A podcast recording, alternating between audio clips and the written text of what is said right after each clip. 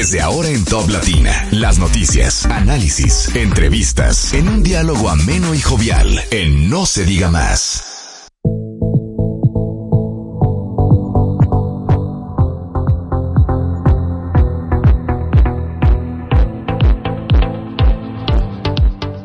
Hola, muy buenos días, bienvenidos a No se diga más a través de Top Latina, bienvenidos a este lunes 27 de noviembre del año 2023, ya casi que se nos va el decimoprimer mes del año y a punto de comenzar el último.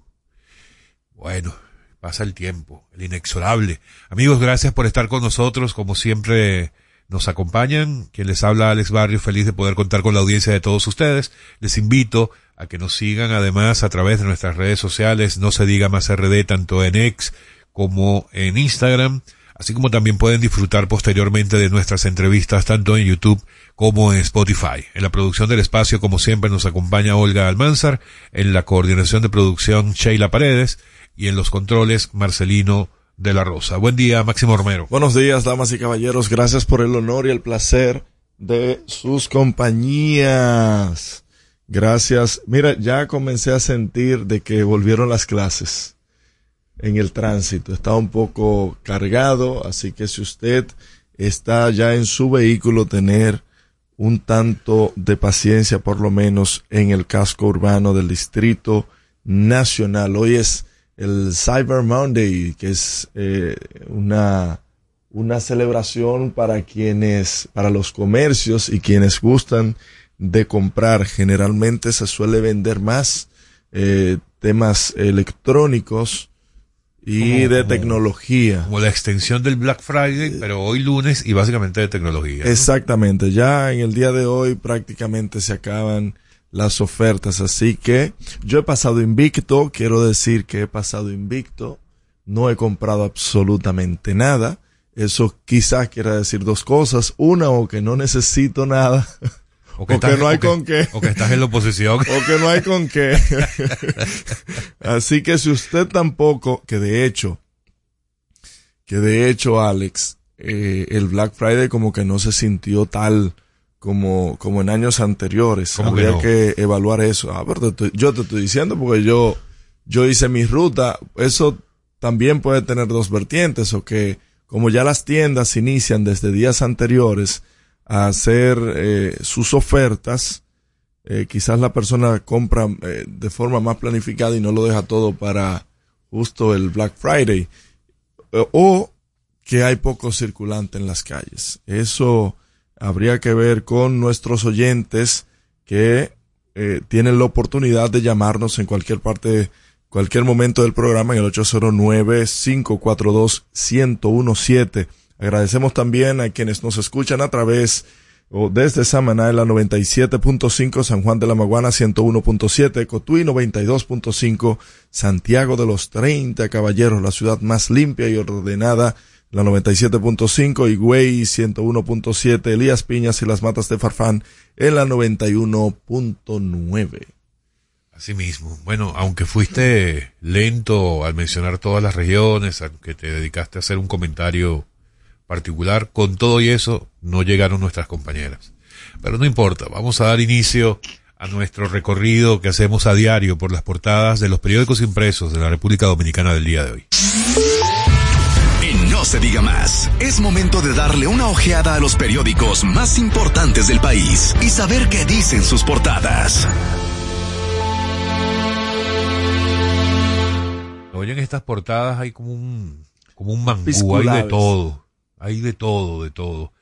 Eh, hay desde inteligencia artificial en América Latina, como deuda pública, carrera electoral, protestas de, bueno, más que protestas, no, una caminata, de. De católicos y, Consejo Nacional de la Magistratura. Que creo que ese va a ser el tema de toda la semana y lo que, y el inicio del mes de diciembre, porque hoy inician las vistas públicas de los candidatos para integrar el Tribunal Constitucional. Se están buscando cinco escaños, entre los cuales están incluidos la del presidente.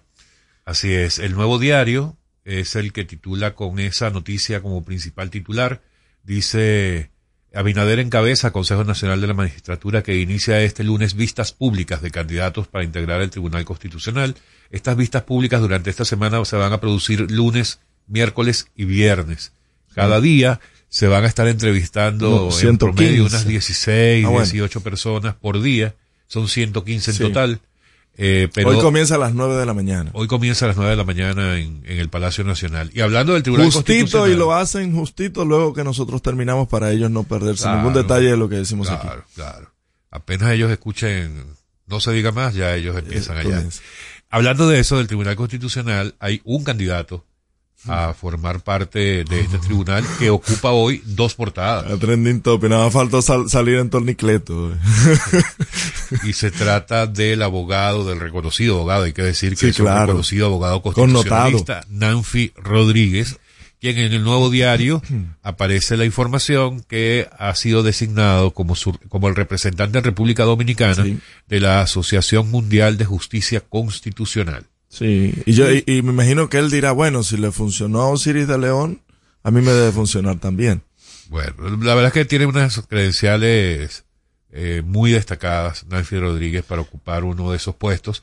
Eso también aparece en el Y listín vamos a diario. hacerle su lobby también, porque también aparece en el listín diario, en el conversatorio, de la llegada que ya mencionabas de la inteligencia artificial a las altas cortes de América Latina. Ya se está utilizando y, y bueno, habría que traer a Nicole un día de estos a hablar acerca de este, eh, de estos avances que ha tenido la inteligencia artificial en la justicia. Y esa, esa información del listín diario aparece junto con la fotografía precisamente de Nancy Rodríguez, nada más y nada menos que con el presidente del Tribunal Constitucional de Bolivia, Paul Enríquez Franco Zamora, así como también del presidente de la Asociación Mundial de Justicia Constitucional, Eduardo Velandia Canosa, eh, y por supuesto el, el director del listín diario. Pero eh, enten- entendería de que el list- diario hizo un concurso entre los 115 aspirantes y salió beneficiado Nancy No, no, ¿no? no, no tiene que ver con eso. Es que acuérdate que el nuevo diario habla de que él fue designado como representante de República Dominicana de esta asociación de...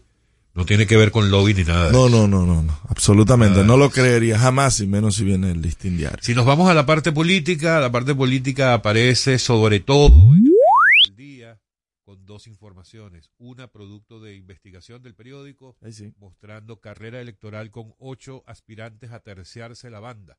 Antes decían terciarse la ñoña también.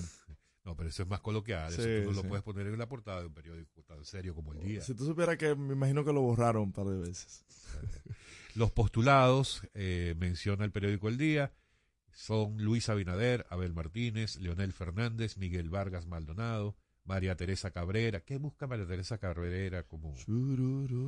Mira que- que le he visto eh, sobre todo en mucha publicidad irregular, de esas que ponen en los postes del tendido eléctrico. Yo no lo he visto por allí. y en los puentes, en la, eh, pero con pequeñas pancartas, no con el como eh, con el cubre puentes. Bueno, también mencionan, por supuesto, a Virginia Antares, de Opción Democrática, a Fulgencio Severino, a quien no conozco, Ni yo. y el Carlos Peña, el pastor nunca Carlos Peña. bien ponderado Carlos Peña. No, Carlos Peña. Por ahí también resalta en la portada del periódico El Día, como en la portada del Caribe, la portada del Nuevo Diario, la proclamación de Luis Abinader como candidato presidencial del partido, o bueno, de lo que queda del partido eh, reformista social cristiano, un partido diezmado. Me dicen que también hubo ciertos disturbios en, en ese y, y varios atracadores, pero a resaltar la noticia de que Abinader anunció que continuará con eh, Raquel Peña como compañera de fórmula de boleta. Yo decía ayer en un tuit que a nadie ¿Ah, ¿Usted tiene tweet? Sí, sí, claro. Ah, ya, ok. Alex Barrio 01, para quien quiera seguirme.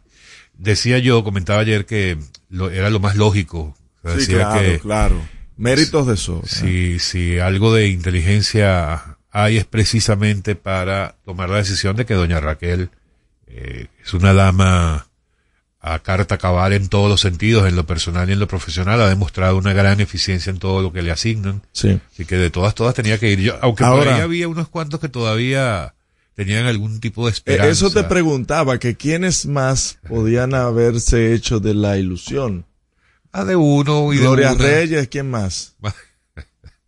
No, no, pero de verdad porque eh, te lo digo y te lo comento por lo siguiente, resulta también muy extraño que a tanto tiempo de las elecciones ya eh, haya definido ese compañero de boleta, independientemente de las sobradas razones que ha mostrado y, el desempeño que ha tenido eh, doña Raquel.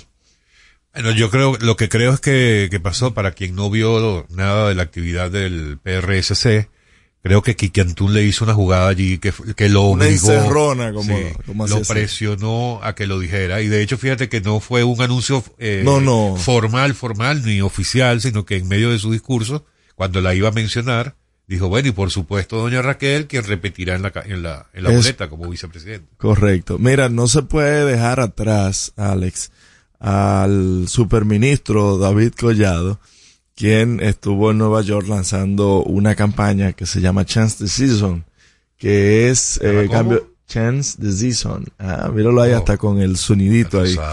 Que eh, para los que no saben inglés como tú, es cambio de temporada y es alentando a los dominicanos que ahora en estas fechas es de donde viene la mayor cantidad de turistas, eh, alentándolos para eh, venir a pasar el frío aquí en vez de estar siendo torturados allá en eh, Nueva York, que está haciendo una temperatura que a juzgar por la foto donde está Adriano Espaillat, Haciendo frío en Nueva York. que está el, el congresista, también está el presidente de Sonadores, David Gibre, y el director de transporte de, de Nueva York, Idanis Rodríguez, Eh, le que dieron bola negra al director del IDAC, que es el primero que está a mano no, derecha. Sí, no, sí, no, no está, no está. Ya me imagino que, eh, bueno, que vaya recogiendo si tiene foto de la familia en su escritorio. La deuda pública ha crecido al menos 1.584.9% en lo que va de siglo. Entre, el número acumulado es entre el 2000 y 2023. El CRES destaca que la deuda pública consolidada eh, eh, registra este monto y organismo urge a que se tomen medidas para yo no tengo problema con el tema de los préstamos en qué se utiliza en qué se utiliza. Fuerza del Pueblo y PLD en actos de la campaña electoral el presidente el expresidente Leonel Fernández estuvo en barrios afectados de la capital específicamente en Santo Domingo Oeste y Abel Martínez eh, estuvo en Puerto Plata en un gran recorrido y en el cual llamó a Abinader a invertir en los pobres. Ayer cuando veía a Lionel en Santo Domingo Este, trataba de conseguir por algún lado, en alguna foto, qué fue a hacer él allá, aparte de tomarse fotos, ¿no? Porque no, Ah, pues, yo creo que fue con las manos vacías. Y me encantó que doña Raquel Arbaje, ustedes no vieron lo que le escribió doña Raquel, le, le dio durísimo. le dio, ¿cómo es que dicen? Una galleta sin, Sin mano. mano. Porque le escribe Raquel Arbaje a Leonel Fernández. Voy a permitirme leer el tuit de doña Raquel. Dice, bueno, a un tuit donde Leonel Fernández dice que visitaron hoy, San- ayer, Santo Domingo Oeste, donde observamos de primera mano la devastación causada por las inundaciones en estas comunidades. Ahora más que nunca es crucial unirnos para brindar apoyo a nuestros ciudadanos y reconstruir juntos un futuro de oportunidades. Y le escribió doña Raquel Arbaje, respetado señor presidente Leonel Fernández, gracias por su humanidad. Esa es la política, la más alta forma de servicio al prójimo. Sin embargo, y aquí viene lo, lo realmente importante, sin embargo, es bueno decir la verdad, porque la misma nos hace libres.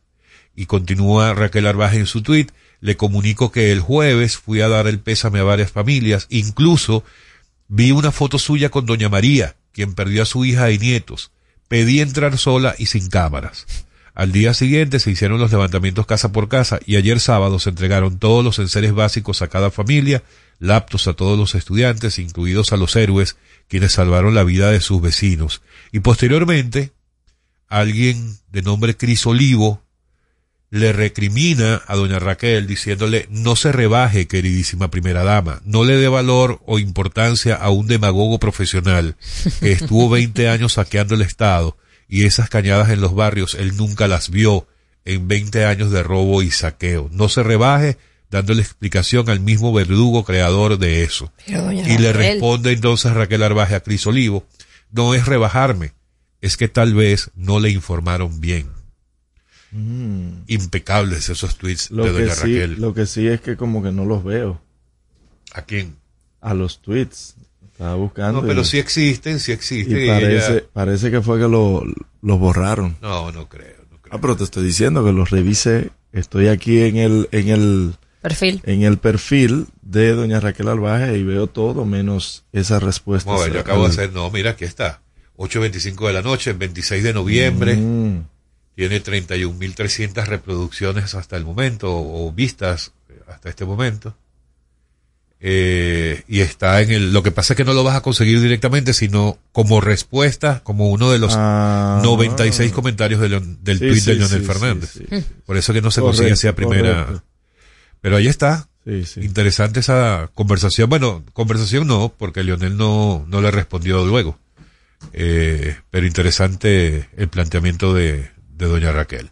Bueno, y también entonces para el periódico El Caribe, la, la información principal es esta marcha que hicieron ayer miles de católicos en la capital y en Santiago, dando lo que ellos llamaron un paso por la familia. Y de esa forma la iglesia dice que reafirma que cree en la vida, en la familia y en el matrimonio solamente compuesto por un hombre y una mujer. la iglesia católica, que pareciera ser la única beneficiada o la principal interesada en que alguien como Farideh Raful no repita en el Senado. ¿no? Eh. no tanto así, pero sí. Farideh ha tenido unos días difíciles, señora. Pero bueno, pero Farideh, bueno. Miren, se nos fue el tiempo del primer segmento. Vamos a dejar hasta aquí las portadas de los periódicos impresos. Recuerden que en cualquier momento ustedes pueden conseguirlas en Spotify. Las portadas podcast. By No Se Diga Más. Al regreso, más información en No Se Diga Más.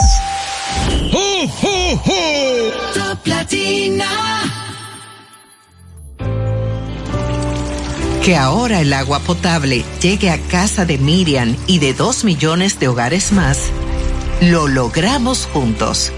Gobierno de la República Dominicana. Entérate de más logros en nuestra página web juntos.do.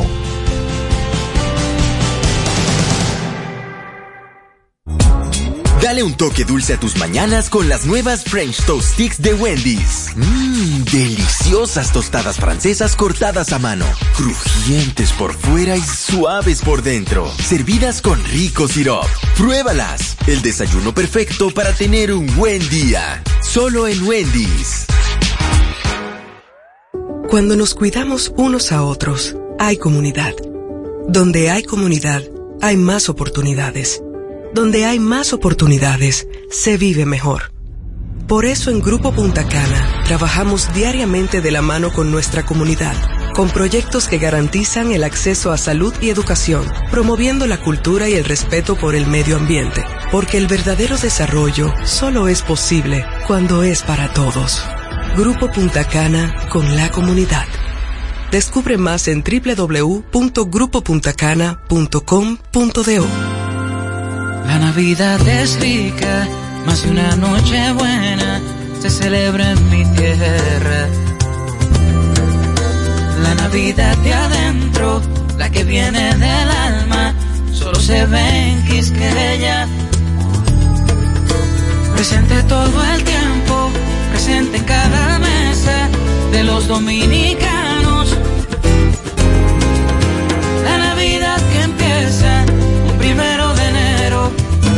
Da en mi tierra. La Navidad que es rica, la que viene del alma, se celebra en mi ¿Cómo celebramos la Navidad en República Dominicana? Aquí en el Seibo State goza la Navidad. Aquí hay aguinaldo en todos los barrios. La iglesia se encarga de eso. La música la ponen toda la noche los musicólogos durante todo el mes de diciembre. Así que si tú quieres, echa para acá para que disfrute la Navidad al estilo del Seibo. Y así celebramos la Navidad en República Dominicana. Este segmento fue presentado por Gobierno de la República Dominicana.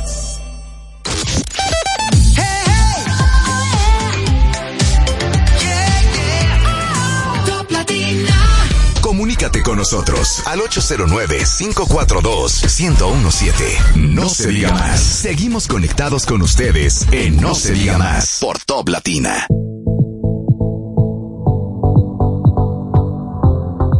Amigos de vuelta, no se diga más a través de Top Latina. Recuerden que pueden eh, seguirnos a través de nuestras redes sociales, no se diga más RD, tanto en X como en Instagram.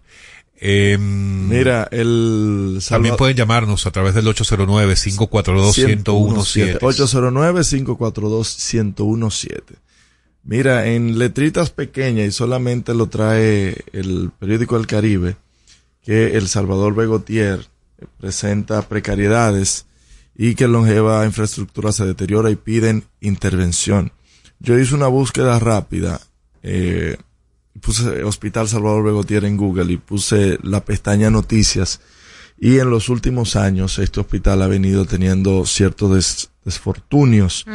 A sus 72 años de construcción y por lo menos en los últimos tres años ha, ha cambiado de director en varias ocasiones producto de protestas que se han generado por parte de los internos de este hospital, los médicos eh, internistas, eh, por las precarias condiciones en las que trabajan, una infraestructura totalmente eh, deteriorada por la falta de mantenimiento que se ha dado.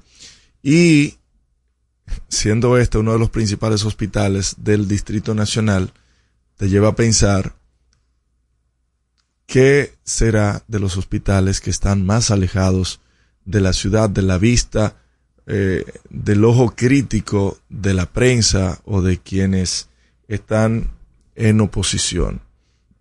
¿Qué está pasando con el tema salud?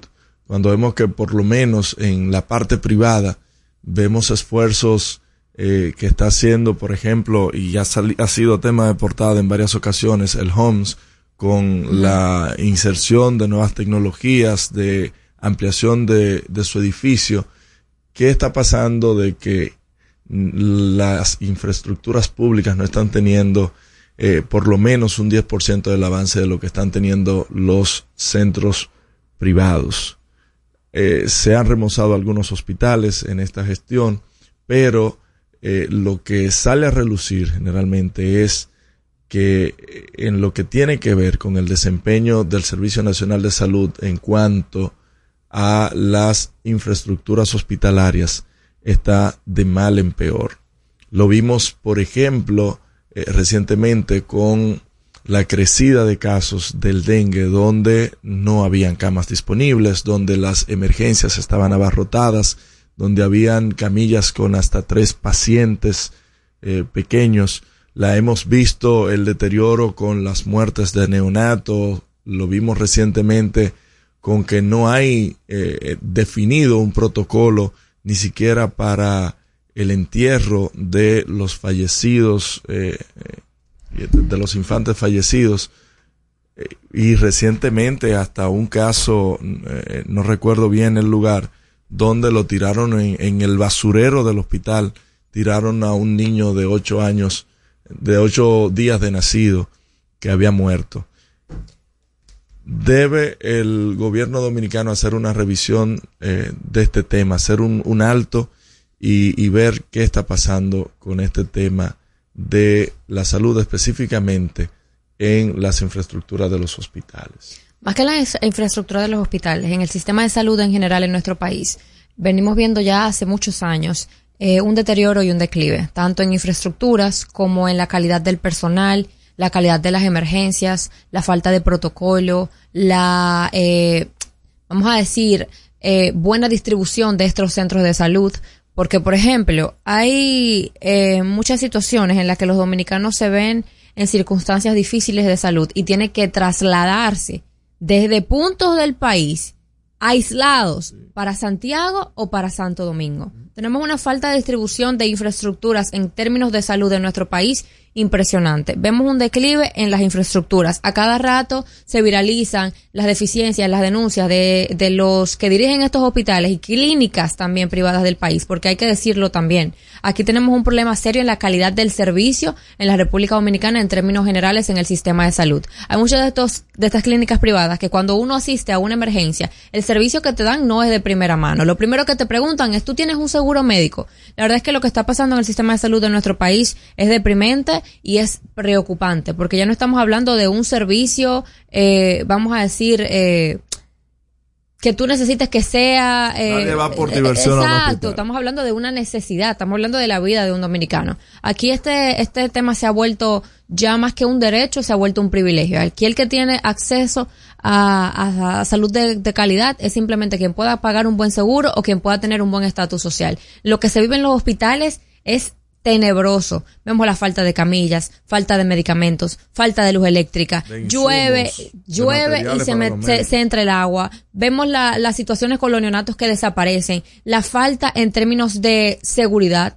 Coño, tenemos de verdad que, que exigir lo que nos corresponde, porque la salud es un derecho fundamental y estamos jugando es con la vida de personas. Lo que pasa también es que quienes toman decisiones al respecto y quienes se supone que deben velar porque, por el buen funcionamiento tienen seguros internacionales y les da un dolor de cabeza y toman un avión, eh, y perdón por la, la exageración, toman un avión para ir a un centro médico en el exterior.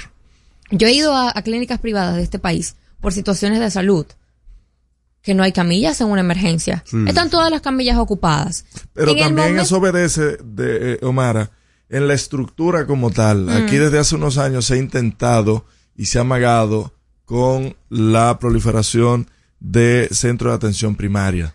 Pero eh, las que están en funcionamiento están funcionando sin materiales, Mm. sin medicamentos, sin utensilios para los médicos, están prácticamente vacías. Mm, Si, si están funcionando y se va la luz, tienen inversor, pero las baterías no sirven. Te lo digo por testimonio de, Sí. de denuncias que nos llegan.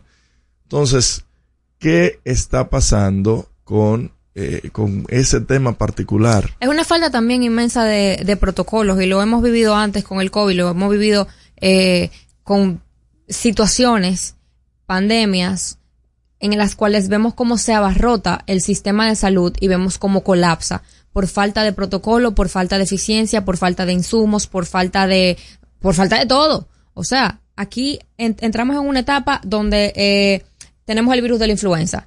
Colapsa totalmente el sistema de salud por la influenza. Pasó con el COVID, pasa con el dengue. Si tenemos eh, cólera, pasa con el cólera. O sea, cada vez que tenemos una epidemia, que tenemos una pandemia, que tenemos una situación de salud complicada, todos los centros de salud, y no estamos hablando solamente de los hospitales públicos, también de las clínicas privadas, porque nosotros que podemos tener acceso a ciertos privilegios y acudir a estas clínicas privadas, yo he ido a centros de salud donde estamos en tiempo de influenza, en tiempo de gripe, en tiempo de COVID, en tiempo de cólera, que me dicen no hay camillas, no hay habitaciones. Entonces no es posible que nosotros en un país donde somos propensos a cierto tipo de epidemias en términos de salud, porque somos un país con una isla, cuando llueve, evidentemente van a subir los casos del cólera, evidentemente van a subir los casos del dengue. Tenemos un, eh, un clima en el cual somos propensos a que tengamos muchos casos de gripe, muchos casos de influenza. Entonces no es posible que nuestras autoridades pertinentes para este tipo de situaciones no puedan tener un protocolo previamente establecido. No nos pueden encontrar con los pantalones abajo cada vez que vayamos a pasar por una situación de salud, porque nuevamente estamos hablando de las vidas de las personas. No es posible que tú acudas a un centro de salud y no te atiendan porque tú no tengas seguro médico. No es posible que no te atiendan porque no haya camillas, porque no haya luz eléctrica, porque no haya medicamentos, porque no haya doctores de piso. Estamos jugando con la vida de los dominicanos y estoy realmente cansada de que estas noticias se viralicen y que lo normalicemos, porque la verdad es que el dominicano, el dominicano ya lo ha normalizado. ya vemos esta noticia como algo del día a día y no exigimos nuestros derechos. Señores, la salud es nuestro derecho fundamental más preciado, porque es nuestra vida que está en juego. Preocupante lo que está pasando. RIP al sistema de salud. Al regreso, más información en No se diga más.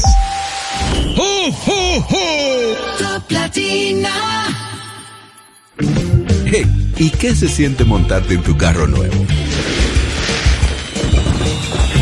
La emoción de un carro nuevo no hay que entenderla, hay que vivirla.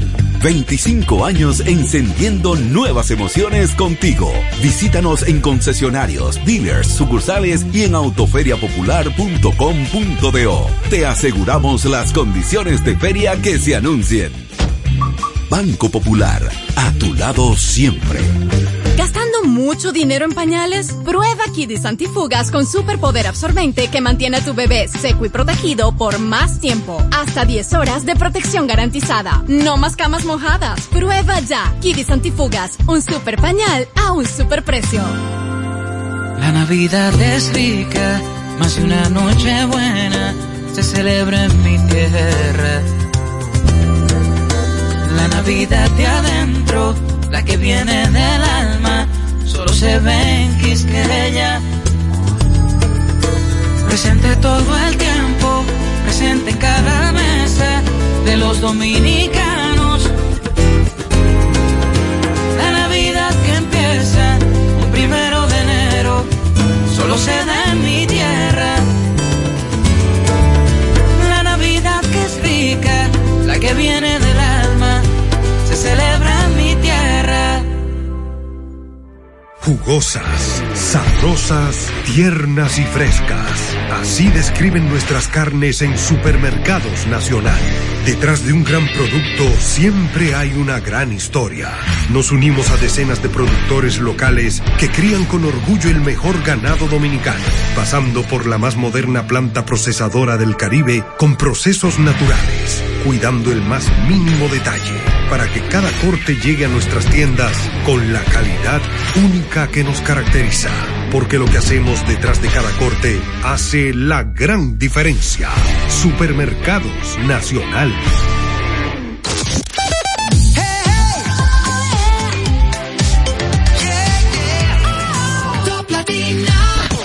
Interactúa con nosotros 809-542-1017. Infórmate sobre los principales acontecimientos del deporte en No se diga más. Amigos, vamos a escuchar a Robert Mateo con los deportes en No se diga más. Robert, buenos días.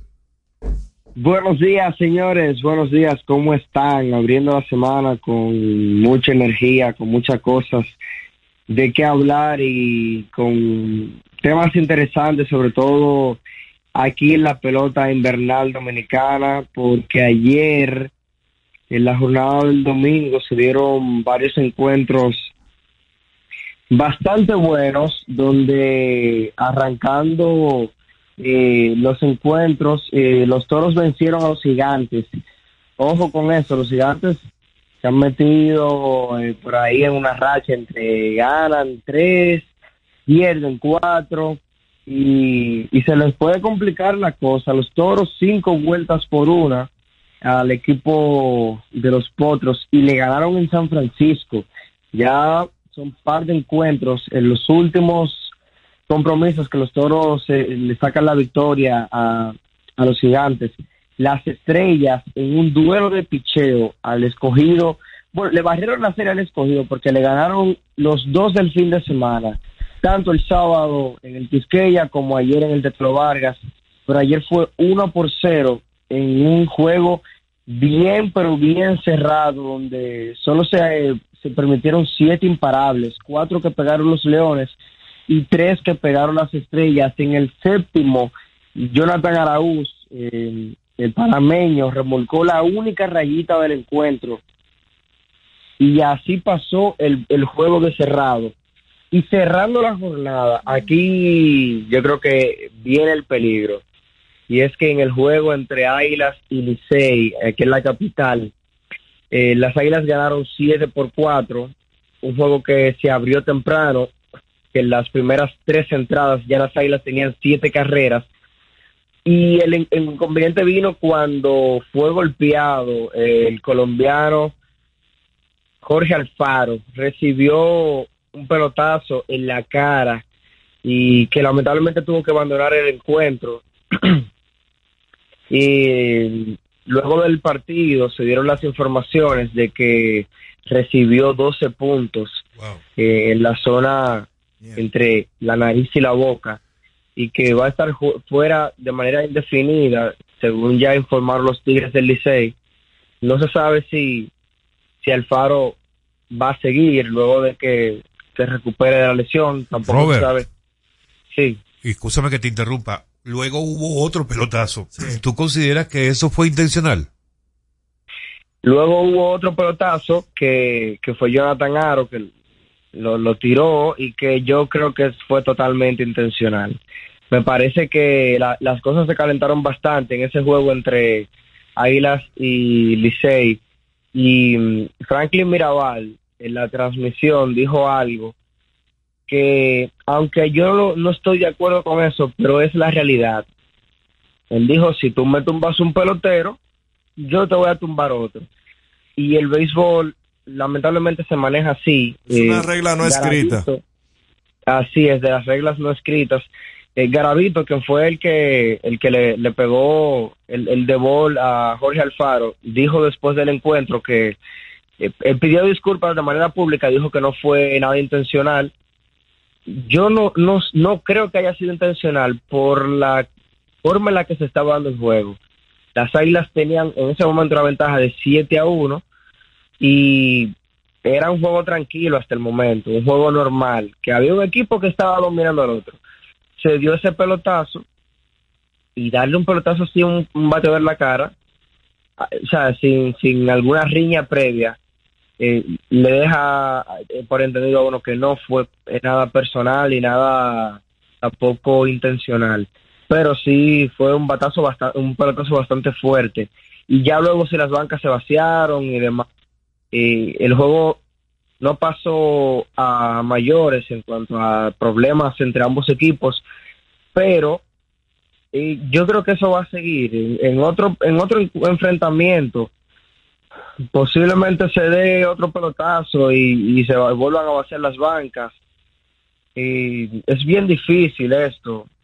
Yo he visto ya demasiado que se, que hay pelotazos que duran una temporada completa y ojalá y que no se extienda, pero todo apunta a que el Licey se va a quedar con esa y esperemos que no sea nada grave. Jorge Alfaro, ojalá y que tenga una pronta recuperación y a ver las informaciones que dan los Tigres de si el jugador colombiano se, se va a quedar en el país a recuperarse y a jugar en, en un posible round robin o si, si va a salir ya de manera oficial. Yo entiendo que Alfaro puede tener la intención de quedarse aquí en el país. Ahora, hay muchas cosas que, que nosotros no sabemos, que se dependen muchísimo de, de situaciones externas. Él no ha tenido prácticamente tiempo de juego aquí, apenas debutó el viernes y ya está fuera por, un, por unos cuantos días. Según lo que dijo Ricky Ravelo, eh, Fernando Ravelo, perdón, en la transmisión, eh, el pelotazo parecía ser más grave, pero el, de todos los daños que se podían pensar, fue el menor de los casos. Y que bueno, gracias a Dios por eso, y que se siga recuperando y a ver si lo podemos tener aquí pronto una vez más. Entre las informaciones, los Tigres ya de manera oficial. Ronald Mauricio está practicando con el Licey y va a jugar en la primera semana de diciembre. Eso sí es una buena noticia para el MVP reinante de la temporada pasada, porque es un bate que le va a ayudar muchísimo a los Tigres y ahora más con esta baja de, de Aquaman. Eh, me parece una muy, pero muy buena adquisición. Por parte de las Águilas hay problemas porque eh, a pesar de, que las Águilas están en, la- en el sótano todavía, luego de la victoria de ayer, Starling Castro está lesionado, tiene una distensión en un bíceps y eso lo va a tener fuera varias semanas y yo creo que este ha sido el pelotero más consistente de las Águilas a la ofensiva. Incluso está corriendo con, con la, la posibilidad de ser el MVP de la temporada. Por ahí el lado de Framil Reyes del escogido eh, ha tenido un año muy, pero muy bueno y ojalá y que pueda regresar porque las Águilas lo van a necesitar y en serio, y más ahora que el equipo Lucho completó 26 fechas y va a entrar ya en la segunda mitad de su temporada. Hasta el momento, la tabla de posiciones, en 28 juegos los gigantes, 17 y 11 en, la en el primer lugar solitario. Las estrellas a uno y medio con 29 partidos disputados, 16 y 13. Los Tigres con 28 juegos, 15 y 13 en la tercera posición. Los Leones con 30 partidos, 14 y 16.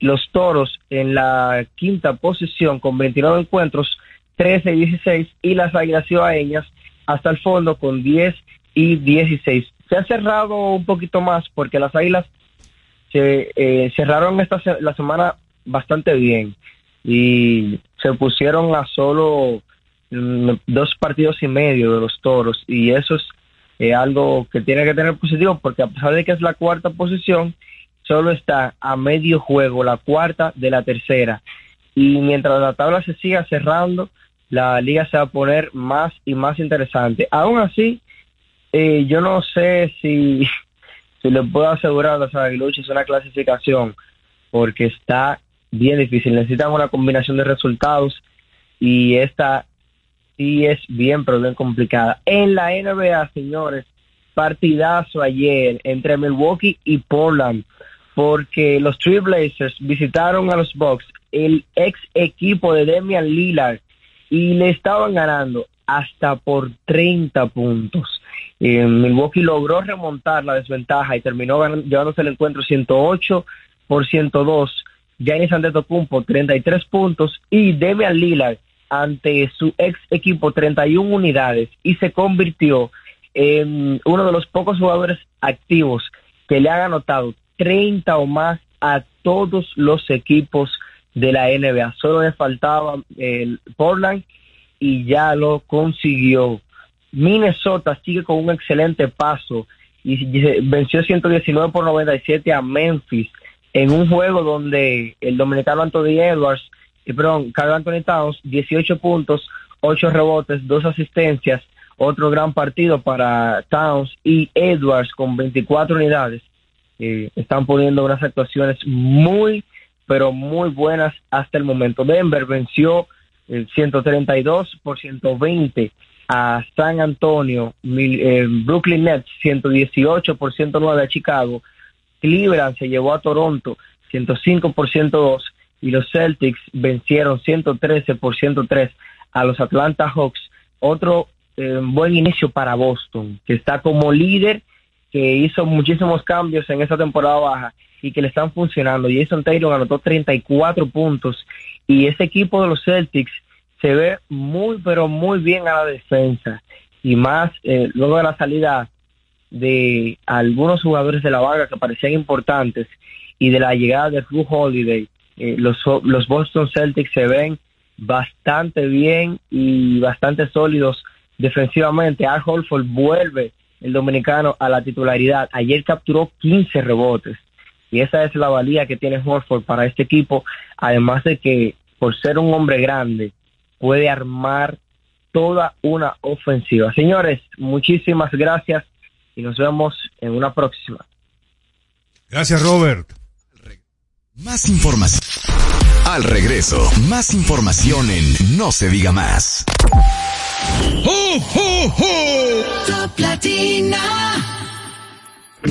Hey, ¿y qué se siente montarte en tu carro nuevo? La emoción de un carro nuevo no hay que entenderla, hay que vivirla. 25 años encendiendo nuevas emociones contigo. Visítanos en concesionarios, dealers, sucursales y en autoferiapopular.com.do. Te aseguramos las condiciones de feria que se anuncien. Banco Popular, a tu lado siempre. Tenemos una tierra buena, fértil, con frutos que hacen que un país pequeño se vea gigante. Esa tierra la trabajamos, porque como país tenemos una meta, producir orgullo. No hay país pequeño si sus frutos lo hacen grande. Ferquido, crece lo mejor de aquí. Patrocinador oficial de Creso, creando sueños olímpicos. Dale el toque dulce a tus mañanas con las nuevas French Toast Sticks de Wendy's. Deliciosas tostadas francesas cortadas a mano, crujientes por fuera y suaves por dentro. Servidas con rico sirop. Disponibles de lunes a viernes de 7 a 10.30 y sábados y domingos de 7 a 11 de la mañana. Pruébalas ya. El desayuno perfecto para tener un buen día. Solo en Wendy's. Black Friday Jumbo, más listos que nunca. ¡Atención! Esta es la marcha de los ahorradores. Esta es la marcha de los ahorradores. Siempre listos para Black Friday. Siempre listos para Black Friday. Los que conocemos la tienda entera. Los que conocemos la tienda entera. Y nos llevamos todas las ofertas. Y nos llevamos todas las ofertas. Black Friday Jumbo, más listos que nunca. Todo un mes repleto de ofertas. Jumbo, lo máximo. ¿Cómo celebramos la Navidad en República Dominicana? En Santiago, la Navidad es una de las épocas más esperadas del año. Se activan los puestos de ventas tradicionales de puerco en Puya, en Bellavista, debajo del puente de los hermanos Patillos. La decoración de los barrios para el concurso Decora tu barrio ya es una tradición. Hay que ganarse esos chelitos. El día 25 uno se lo dedica a compartir con los niños en familia y no se puede quedar las mañanitas y los aguinaldos eso es lo mejor. Vengan a celebrar la Navidad con nosotros aquí en Santiago. Y así celebramos la Navidad en República Dominicana. Este segmento fue presentado por Gobierno de la República Dominicana.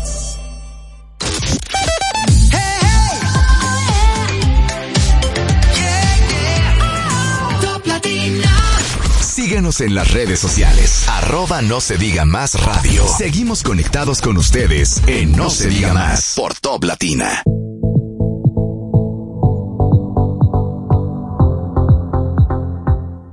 Amigos de vuelta, en No se diga más a través de Top Latina. Oye, el sábado eh, se produjo un acontecimiento en Santo Domingo Este que ocupó muchísimo espacio en las redes sociales. Ay, sí. La realización del sancocho más grande del mundo. Y no invitan, Dios mío. Gracias a Dios que no me invitan. con la intención de romper el récord Guinness. Cosa que todavía no ha ocurrido. La organización la Guinness todavía no ha dado la certificación, no ha confirmado que, que haya cumplido con todos los requisitos de, de esta organización. Pero la verdad es que yo me pregunto, ¿dónde pudieron haber hecho otro sancocho más No grande fuera que ese? aquí.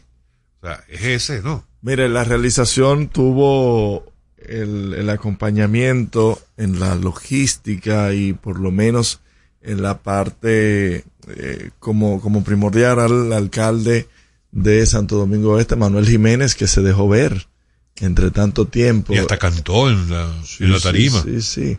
Se iban a alimentar eh, miles de personas.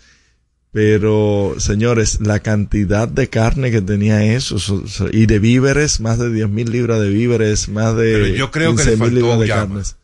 Le faltó un poquito de color, sí. Yo tenía un color como, yo pensé que era que habían de descubierto espesor. petróleo. Yo pensé en algún momento, bueno, descubrieron petróleo en Santo Domingo Este. La verdad es que no. Eso estaba como negro en algún momento, o sea, yo no entendí el color, no sé si era el matiz de la cámara, no sé qué era lo que pasaba.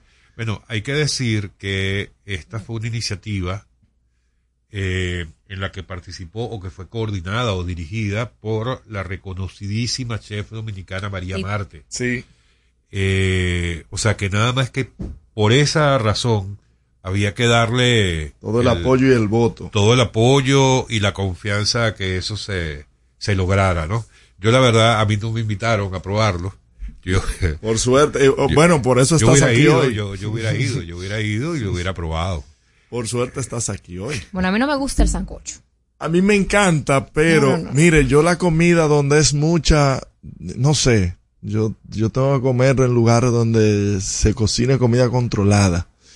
Y, señores, tomar en cuenta el tema fitosanitario de que la manipulación de los alimentos y más donde están abiertos, no es una cocina cerrada, es al aire libre ahí, con cantidad pero- de personas. Pero deben haberlo cuidado, por lo menos un mínimo, ¿no? No sé. No, no, no. Yo no sé, yo, yo, tam- yo sé que se, se van a romper dos récords. Que es el de la mayor cantidad de personas eh, eh, que comieron sancocho y la mayor cantidad de personas en clínicas y hospitales. no digas eso porque eso no, No es cierto. eso porque eso no es Eso no es cierto. cierto. Con Eh, urria, como diría mi abuela. Eso, y es lo que, y es lo que quiero decir, o sea, eh, hay que reconocer la iniciativa, solo por el hecho de que haya estado María Marte, eh, al frente o en la coordinación de eso, había que darle, eh, el voto de confianza. Una a logística esa- muy a fuerte, esa sí. iniciativa, por muy feo que tú hayas visto en algún momento de la preparación, porque Sí. es lógico que lo hubieras visto feo. Si de aquí ve saliera en una petróleo. cocina normal. Normal, imagínate. ay. Porque eso se ve bien es cuando está listo. Si de aquí saliera blanco. petróleo. Ahí le faltó El arroz blanco. tener a Gisela, que es la que nos ayuda en la casa. Esa señora que es de San Juan, cocina, creo que uno de los mejores sancochos que yo he probado en mi vida. Y también faltó ahí mi, mi otra madre, doña Nubia. Yo y mi decir- mamá, por supuesto, ni se diga. Yo como mucho sancocho, suelo comer mucho sancocho, pero el mejor sancocho que me he comido, voy a decir, voy a revelarlo.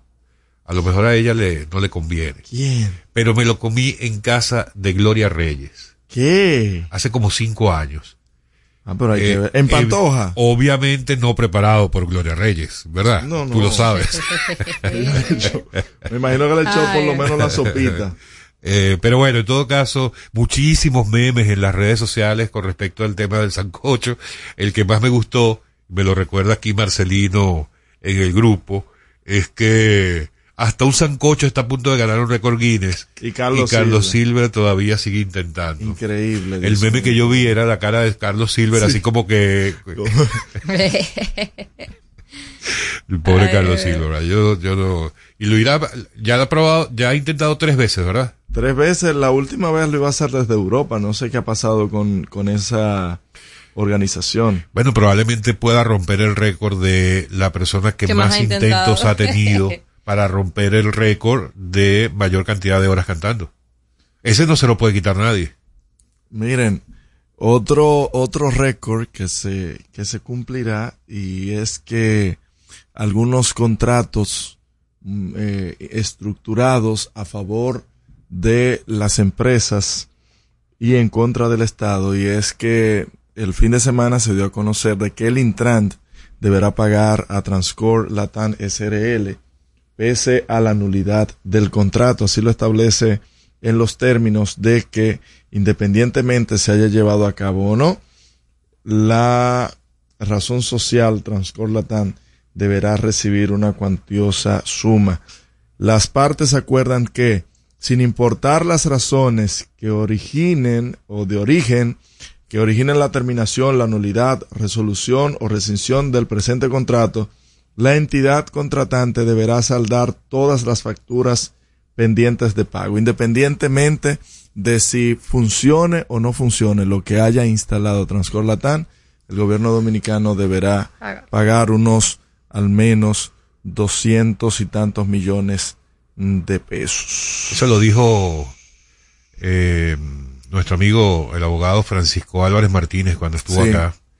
Eh, pero bueno, eso eh, hay que seguir dándole, hay que seguir prestando la atención. Por lo menos están funcionando los que están instalados, ¿no? Sí, es cierto. es El cierto. problema es que están funcionando no desde una coordinación como tal, como fue planificado, porque eh, el centro de monitoreo no está trabajando a su capacidad. Bueno, evidentemente. Lo si lo ideal era tener una, una, una coordinación entre un semáforo y otro, entre los vehículos de emergencia que también tengan un dispositivo que a proximidad pueda darle luz verde para que puedan pasar las ambulancias, los camiones de bomberos, y nada de eso está coordinado. otra parte del dinero de nuestros impuestos que va prácticamente al zafacón. Mira, no quiero dejar antes de ir a la próxima pausa, no quiero dejar de comentar esto que aunque pueda sonar a, a superstición, eh, ha habido ocasiones en las que incluso estudios científicos, o, o más que estudios científicos, opiniones de científicos reconocidos le han dado algún tipo de validez a, a la especie. Y se trata de lo que se llama pez remo. No Ay, si ustedes sí. han Sí. visto. Eso fue Montecristi. Ajá, el pez remo, para que los, los oyentes que no han visto las, en las redes esto, un pez remo es un pez muy, muy largo y delgado, eh, que tiene, es de hecho uno de los peces considerados a nivel mundial como de los más largos eh, del mundo. Eh, puede llegar incluso hasta medir hasta 12 metros de largo y resulta que apareció uno en la orilla de una playa en Montecristi. Pero ¿por qué esto es, es noticia? Es noticia porque eh, históricamente se le ha dado una connotación a esta, a la aparición de este tipo de peces, al hecho de que supuestamente anuncian de alguna forma Una premonición. eh, sí, anuncian una, un posible movimiento telúrico, por, por llamarlo de alguna forma, pero un terremoto en los sitios donde ellos aparecen. ¿Y dónde está la razón científica que le da algún tipo de validez a esta versión? Eh, he visto varias opiniones de científicos en de distintos países que dicen que este tipo de pez vive, es de los peces que viven en las mayores profundidades de los océanos. O sea, no suelen eh, subir a la superficie y mucho menos llegar, llegar a la orilla de una playa, como en el caso de este que se vio en Montecristi. Y las razones, las posibles razones por las, por las que esto puede ocurrir es precisamente que en el- lo más profundo del mar, este tipo de peces pueden sentir lo que genera el movimiento de las platas tectónicas y sus vibraciones consecuentes de esto, eh, y que pueden alertarles para que ellas, al huir de esa, de esos movimientos que ellos sienten allí, entonces sí se, se dispongan a subir a la superficie de los mares. Eh, esto ha coincidido en varias oportunidades con varios terremotos eh, en varias partes del mundo. Ocurrió en México en una oportunidad y ha ocurrido en otros, en otros países. En Japón, por ejemplo, eh, ya forma parte de la cultura japonesa que este pez es visto eh, como una señal de mal agüero. Eh, de hecho, en algunos sitios, o por lo general se le llama los, el pez terremoto al, Ay, al pez remo. Es importante comentar esto porque eso es algo de conocimiento mundial. Ojalá que en, el caso nuestro eso no sea de ninguna manera una premonición de algo que efectivamente pueda ocurrir, pero bueno, ya Dios por lo menos quiera. se vio. Ojalá Dios que no. quiera. Ojalá que no. Dios quiera. Concho, pero qué tanta sale que ha traído Abinader, Dios mío. Jehová, Señor, líbranos. Abinader.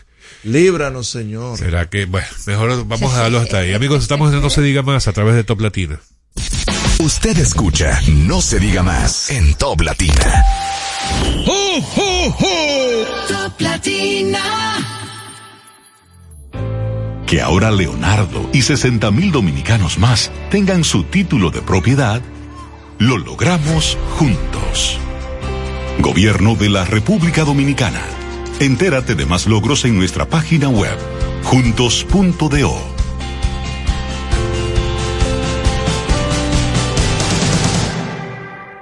Cuando nos cuidamos unos a otros, hay comunidad. Donde hay comunidad, hay más oportunidades. Donde hay más oportunidades, se vive mejor. Por eso en Grupo Punta Cana trabajamos diariamente de la mano con nuestra comunidad, con proyectos que garantizan el acceso a salud y educación, promoviendo la cultura y el respeto por el medio ambiente, porque el verdadero desarrollo solo es posible cuando es para todos. Grupo Punta Cana con la comunidad. Descubre más en www.grupopuntacana.com.do. Black Friday Jumbo, más listos que nunca. ¡Atención! Esta es la marcha de los ahorradores. Esta es la marcha de los ahorradores. Siempre listos para Black Friday. Siempre listos para Black Friday. Los que conocemos la tienda entera. Los que conocemos la tienda entera. Y nos llevamos todas las ofertas. Y nos llevamos todas las ofertas. Black Friday Jumbo, más listos que nunca. Todo un mes repleto de ofertas. Jumbo, lo máximo. Aprendo en el colegio. Con Kids. Me llena de energía. Mi Kids. Me brinda vitaminas. Mi Kids. Para ganar el juego. Fortimal Kids. Creciendo sano y fuerte. Fortimal Kids. Todos tomamos Fortimal Kids. Un brazo de poder en cada cucharada. Fortalece el sistema inmune de tus hijos con Fortimal Kids. Fuente de omega, vitaminas A, D y extracto de malta. Con rico sabor a naranja. Un producto de laboratorios Dr. Collado.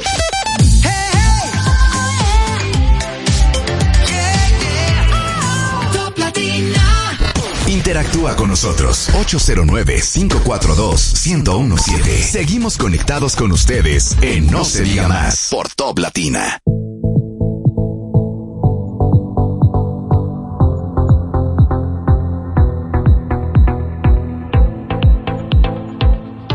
Amigos de vuelta en No se diga más a través de Top Latina, vamos a dar inicio a nuestra segunda hora del día, recordándoles que pueden seguirnos a través de nuestras redes sociales, No se diga más RD en X y en Instagram, así como también pueden disfrutar de nuestras entrevistas tanto en YouTube como en Spotify y también en el canal de YouTube de Top Latina. Pueden ver la transmisión en vivo y en video de nuestro programa del día de hoy. Mira, a raíz de las lluvias y de que varios eh, barrios de la capital y del interior quedaron prácticamente sumergidos en agua, eh, muchas familias perdieron todo. Y cuando digo todo, está el tema de los electrodomésticos, las camas, los enseres del hogar, pero también muchos niños, adolescentes y hasta jóvenes perdieron todos sus útiles con los cuales eh, era el, el pan de la recibían el pan de la enseñanza. Por lo que me gustaría hacer un llamado tanto a las autoridades gubernamentales como a fundaciones, asociaciones sin fines de lucro, de que puedan incluir en su plan de ayuda con útiles escolares para esos barrios, con mochilas, con cuadernos, con lápices. Eh, vimos que la primera dama estuvo entregando laptops.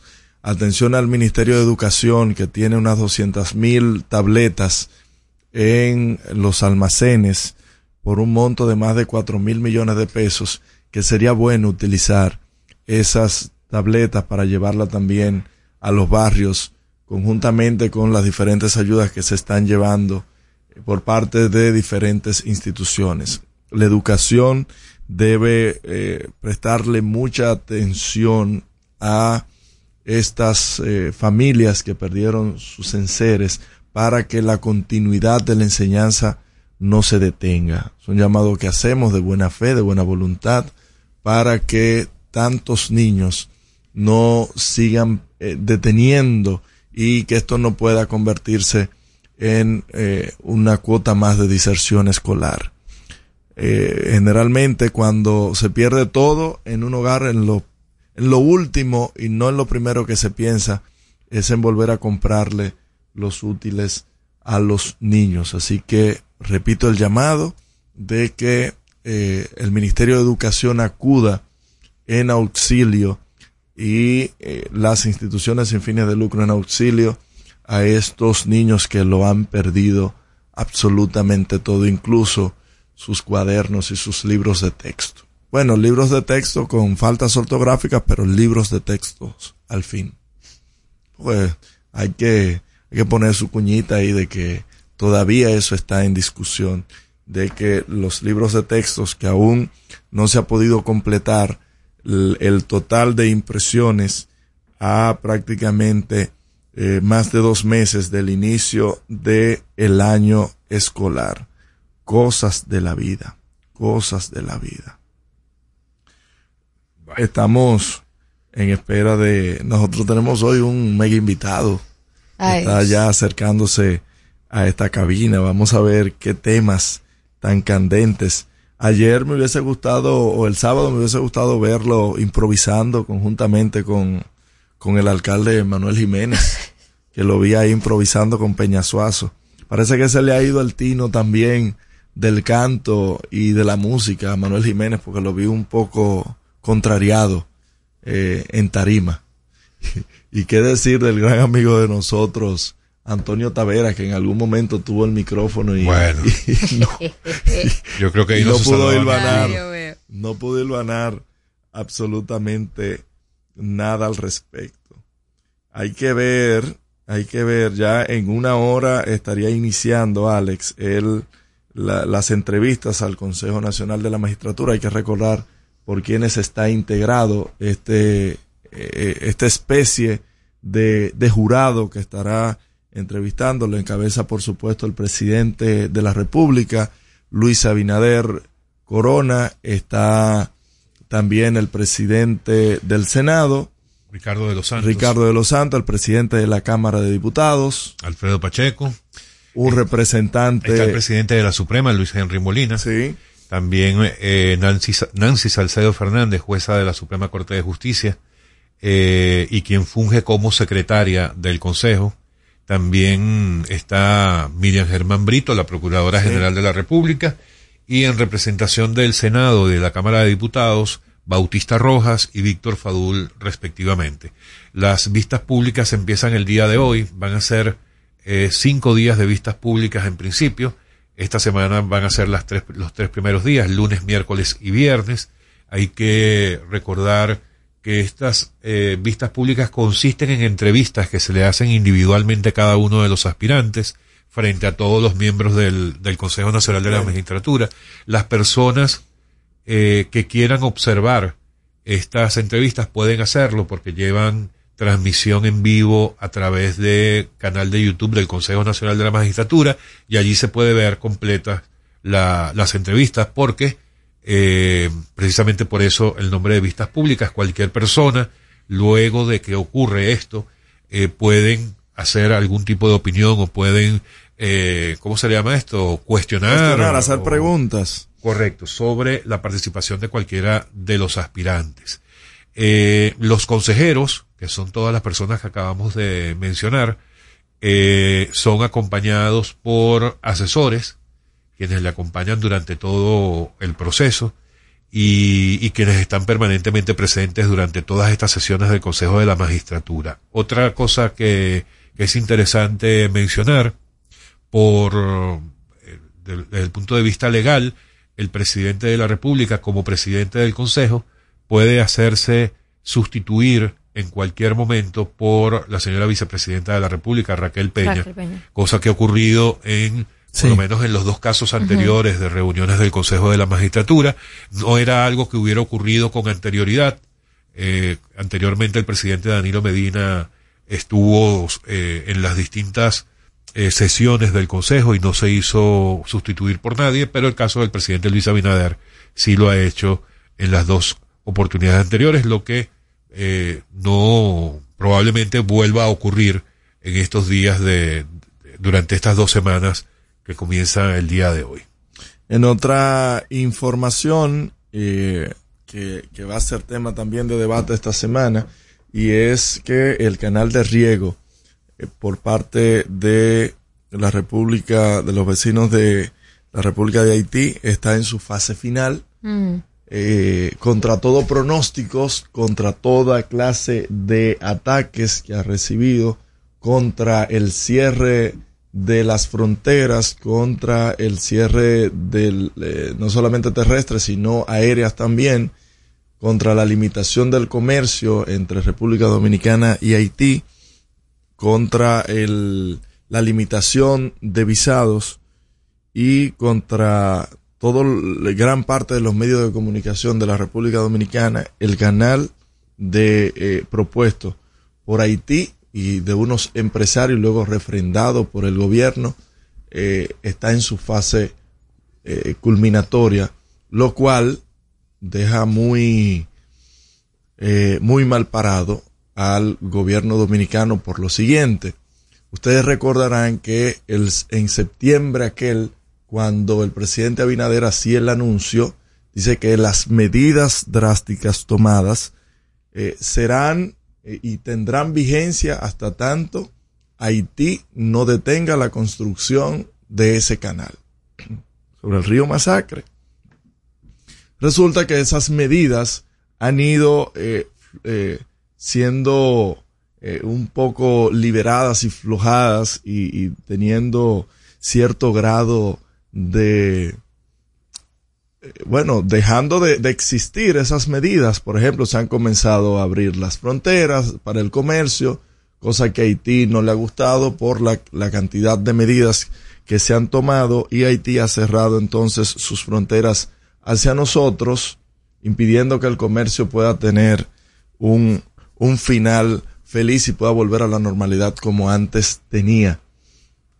Haití, en el caso que ha tenido que ver con la construcción mediáticamente y en términos de, de cómo lo ve eh, a nivel internacional, ha tenido ganancia al respecto.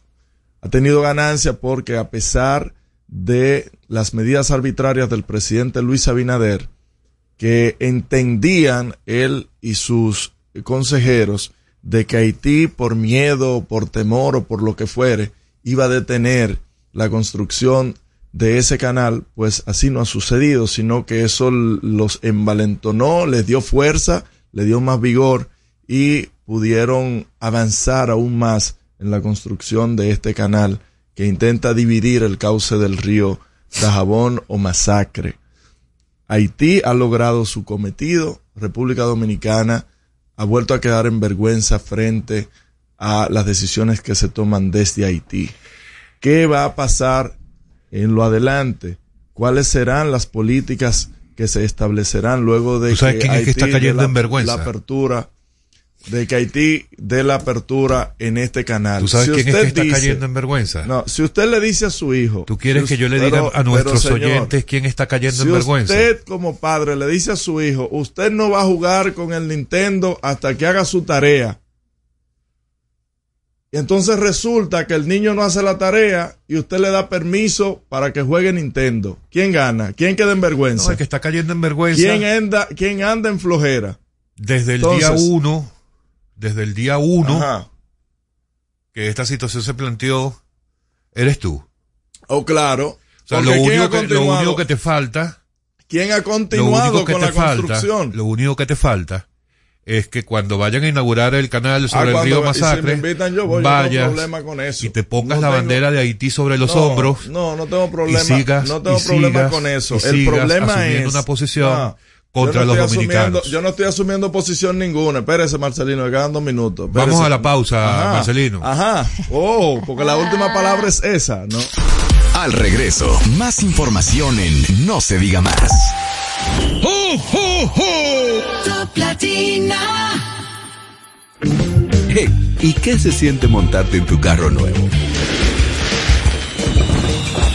La emoción de un carro nuevo no hay que entenderla, hay que vivirla. 25 años encendiendo nuevas emociones contigo. Visítanos en concesionarios, dealers, sucursales y en autoferiapopular.com.do. Te aseguramos las condiciones de feria que se anuncien. Banco Popular, a tu lado siempre. La Navidad es rica, más de una noche buena se celebra en mi tierra. La Navidad de adentro, la que viene del alma, solo se ve en Quisqueya. Presente todo el tiempo, presente en cada mesa de los dominicanos. La Navidad que empieza un primero de enero, solo se da en mi tierra. La Navidad que es rica, la que viene se celebra mi tierra. Cuando nos cuidamos unos a otros, hay comunidad. Donde hay comunidad, hay más oportunidades. Donde hay más oportunidades, se vive mejor. Por eso en Grupo Punta Cana trabajamos diariamente de la mano con nuestra comunidad, con proyectos que garantizan el acceso a salud y educación, promoviendo la cultura y el respeto por el medio ambiente, porque el verdadero desarrollo solo es posible cuando es para todos. Grupo Punta Cana con la comunidad. Descubre más en www.grupopuntacana.com.do. Dale el toque dulce a tus mañanas con las nuevas French Toast Sticks de Wendy's. Deliciosas tostadas francesas cortadas a mano, crujientes por fuera y suaves por dentro. Servidas con rico sirop. Disponibles de lunes a viernes de 7 a 10.30 y sábados y domingos de 7 a 11 de la mañana. Pruébalas ya. El desayuno perfecto para tener un buen día. Solo en Wendy's. ¿Cómo celebramos la Navidad en República Dominicana? En San Cristóbal disfrutamos la Navidad de principio a fin, en familia y con los amigos. Tú sabes, los muchachos hacen su recolecta con caldero en mano en la calle para más su cocinado navideño. Se come mucho pollo y puerco horneado, claro, comprado siempre en la Avenida Libertad. Las luces y las actividades navideñas del Parque Central, oh, eso es inigualable y no se puede quedar en la noche una buena ropa de los muchachos entrenando. Vengan a disfrutar de la Navidad de San Cristóbal. No lo van a olvidar. Y así celebramos la Navidad en República Dominicana. Este segmento fue presentado por Gobierno de la República Dominicana.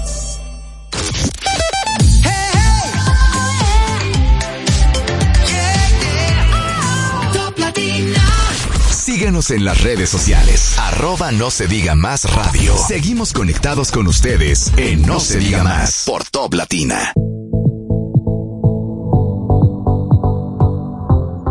Amigos de vuelta en No se diga más a través de Top Latina, vamos a invitarles a que nos sigan a través del canal de YouTube de Top Latina. Pueden vernos allí en vivo, No se diga más radio, así como también pueden seguirnos a través de nuestras redes sociales No se diga más RD, tanto en X como en Instagram, porque vamos a darle la bienvenida a nuestro primer invitado del día de hoy. Teníamos días esperándolo porque le dimos suerte el último día previo a las elecciones primarias del PRM. Y Así es fue. El candidato a alcalde de Santo Domingo Este por el PRM, el pastor Dio Astacio. Bien. Pastor, bienvenido. Buenos días. No se diga más. ¿Pero pastor en ejercicio o No en se diga licencia? más. Bueno, ayer estaba precisamente en la congregación. Eh, yo, yo estoy en ejercicio. No voy siempre porque mi esposa, gracias a Dios, y un cuerpo de líderes manejan la congregación y ellos están conscientes de que no puedo estar todos los días, pero no, no, no tengo de que una licencia de que no puedo. Yo entro y salgo, pero tengo personas que hacen el trabajo conmigo. Tío, yo estaba un poco preocupado, estamos empezando unos minutos tarde la Sí, entrevista.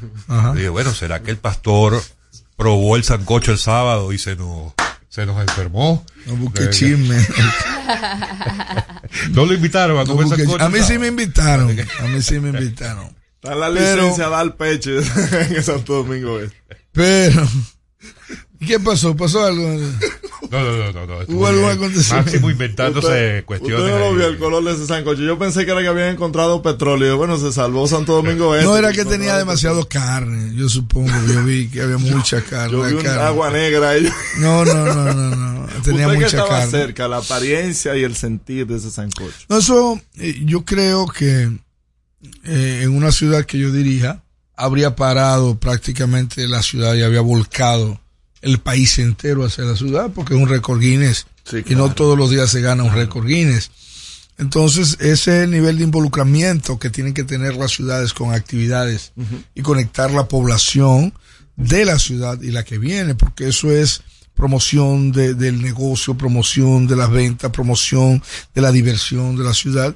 Y de verdad que habría hecho de eso una semana icónica. Yo fui el viernes en la noche, me reuní con el chef Amilcar. Amilcar es un chef dominicano con residencia en, en Lawrence, Massachusetts, donde también está Brian de Peña, que es el alcalde Sí, dominicano. eh, Lawrence es la ciudad dominicana fuera de República Dominicana con mayor concentración de dominicanos per cápita y, y diríamos no per cápita, mayor densidad poblacional. Eh, el alcalde, los concejales, la policía, todo. eh, ¿tú Una crees? provincia. Es una provincia. Entonces, eh, me pareció, yo estuve a la una en la madrugada, llegué a la una, eh, porque fue cuando terminé la última reunión, y cogí para allá y me trasnoché, de verdad, el viernes en la noche, una larga conversación con Amilcar, tengo foto, vi que eran 41 mil libras, que Sí, cabían sí, en wow. ese, en ese caldero. Eh, era, fue una- bueno, se gastaron casi 9 millones de pesos en materiales para hacer el sancocho. Ya, ya tú Ah, sabes. Imagínese. O sea, ya, ya tú sabes que es sancocho. Recibió el apoyo de mucha gente. Y fue bonito, fue bonito el evento. Yo creo que le debimos sacar más provecho como ciudad, eh, pero habrá más oportunidades. Yo hablé con Amilcar para futuras eh, Acciones. acciones parecidas a eso. A ver, Dio, eh, te mencionaba el tema de, de Pastor al inicio de la entrevista. Eh, yo mismo en los recorridos que he hecho, eh, hay muchos pastores que eh, no dan apoyo abiertamente así al tema político por, por temas de concepción religiosa. Mm. ¿Qué, cómo, ¿Cómo mezclar eso? Porque hay muchas personas que tienen el desconocimiento de que, señor, un- una persona creyente puede hacer política porque igual es un ente social y el, el tener un mensaje o llevar un mensaje no tiene nada que ver. Al, al final, que prefieren? Que nos sigan gobernando las mismas personas inescrupulosas que siempre han tomado la política como su quehacer a personas que tienen otro tipo de concepción. A, a ver, más que todo, más que una mezcla es una interpretación, o sea, cómo interpretamos las cosas.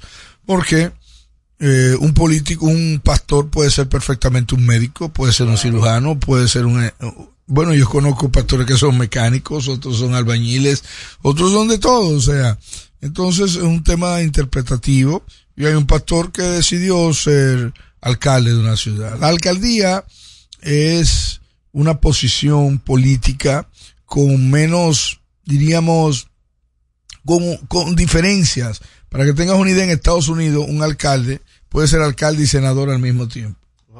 Sí.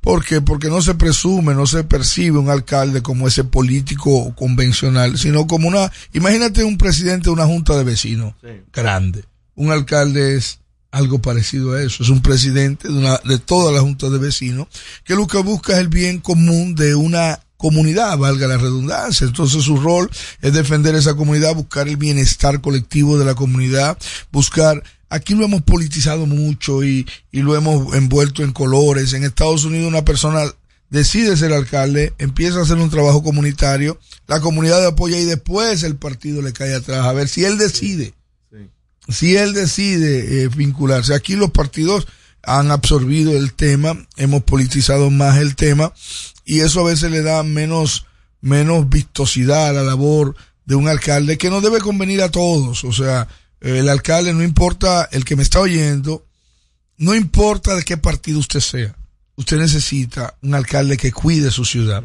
que tape sus hoyos, que destape los filtrantes, que cuando vengan estas lluvias, usted no se inunde. ¿Me entiende? Ah, no, porque mi partido. No, no necesariamente porque tu partido. Es porque crea un bienestar. Y si no tiene las herramientas, no tiene el conocimiento, no tiene la calidad para hacerlo, lamentablemente sea de tu partido no sea de tu partido, no lo vas a lograr. Digo, ¿qué ha cambiado desde el lunes previo a las primarias del PRM, donde te, te teníamos acá en el estudio? Hablábamos, tú nos garantizabas que ganarías. Y te dije con cuánto, busquen la grabación Correcto, está ahí. correcto. Y Y efectivamente- te dije que ganaba con un Parece 15%. que ya estaba Con un orejado de 15%. palacio, no, yo estaba orejado de mis encuestas, la que yo hago. Y, y eso se, y eso se cumplió ese, ese día domingo. ¿Qué ha cambiado de esa visión? Ha cambiado todo, todo ha para el cambiado. día de hoy? Ha cambiado todo en el manejo, en el día a día, ¿no? En el trabajo, sobre todo en, en el apoyo del partido. No es lo mismo cuando el 35% del partido te está apoyando a cuando el 100% del partido Está contigo. Por ejemplo, yo camino mucho, me encanta caminar, eh, tocar la gente, ver la gente, saludar a las personas. Y antes, bueno, yo iba a caminar con 35 personas, ahora voy a caminar con 100 personas, no es lo mismo. Ok, entonces normalmente en ninguna caminata que nosotros hagamos en este momento hay menos de 250 personas ninguna. De manera espontánea y orgánica. Hay otra gente que tiene que pagarle a todo el mundo para que vaya a una caminata y la gente se aparece. Ayer yo no iba a dar caminata porque iba a dar un pésame a un amigo, murió la madre. Y cuando llego al lugar eh, está inundado de gente. O sea, yo no pude decirle a esa gente, no, no, no, porque la gente tenía una alegría y tenía un entusiasmo tal que tuve que hacer un minuto de silencio, tomar el micrófono, pedir excusa, hacer una oración por el amigo y por su familia y seguir adelante, porque la gente está entusiasmada. El partido está entusiasmado con la candidatura y con ganar y retener esa ciudad. Además de que es un trabajo de 12 años nosotros tenemos 12 años consistentemente buscando la misma cosa. Hacer de Santo Domingo Este una marca ciudad. Transformar esa ciudad en, es la entrada del Gran Santo Domingo. Todo el que llega a Santo Domingo prácticamente llega por Santo Domingo Este. O sea, el que, el, el extranjero, el turista, o viene vía el crucero o viene vía avión. Pero es difícil que un turista venga del Cibao. O sea, viene, o viene de Bávaro, o viene de Punta Cana, o viene por el aeropuerto, o, o viene en un O crucero. habitante del mismo distrito, Sí, que o viene en un crucero que están en Punta Cauceo. O sea, Santo Domingo Este es el punto de entrada, o viene de Samaná, que nos queda dos horas, del Gran Santo Domingo. Es justo que nosotros aprovechemos eso, tengamos una entrada bonita, tengamos un- un- un- lugares bonitos, eh, hagamos ese centro turístico, ese polo turístico que vamos a hacer allá y aprovechemos la- el gran flujo de turistas que entra por Santo Domingo Este. Mira, en los últimos, eh, en los últimos años, Ujú. las alcaldías han venido a ser, eh, a jugar un papel secundario porque el gobierno central ha tomado eh, la preponderancia, claro, por la cantidad de fondos que, que ha manejado. ¿Podrá seguir subsistiendo el tema de, de las alcaldías, eh, amén de que, o, o el gobierno central le, le va a dar el presupuesto para que puedan funcionar y ellos no tener tanto que inmiscuirse en, en los temas municipales? Bueno, debo hacerte una ligera corrección. No es en los últimos años. En los últimos años de Luis Abinader es donde más dinero se le ha dado a la alcaldía. No, no diga eso, porque Sí. David Collado lo hizo No, Gonzalo no, Castillo. no, no, no. Ey, Eh, el, presidente que más dinero le ha dado colectivamente a todos los alcaldes de Luis Abinader, y no importa el partido. O sea, le ha dado a todo el mundo y le ha dado mucho dinero para que resuelvan los problemas. ¿Por qué no dárselo Inclu- desde el presupuesto, incluyendo, 5%? no, pero perdóname, es el 10, no es el 5. Eh, incluyendo Santiago, incluyendo Santiago, que se le ha dado dinero para que hagan eh, mercados y para que hagan demás. Luis Abinader no ha tenido problema con eso y de todos los presidentes en promedio, el que más alto ha llegado, que está por el tres y pico, nadie había pasado de un dos, un dos y pico, ha sido el presidente Luis Abinader. Es lo primero, pero esa no es la discusión, tu pregunta es muy atinada. Eh, debe descentralizarse las alcaldías. Hay mucha gente que ha aducido la imagen de que no se le da dinero porque lo van a malgastar y porque aquí en el Estado Central tiene miedo. Yo digo, bueno, pero y aquí lo gastan los rusos son, o sea, son dominicanos igual, denle su dinero a las alcaldías y permitan. Ahora, en lo que la chava y viene, eh, porque uno no puede siempre ser el único que haga las cosas, uno, hay un sistema y uno va tratando de trabajar.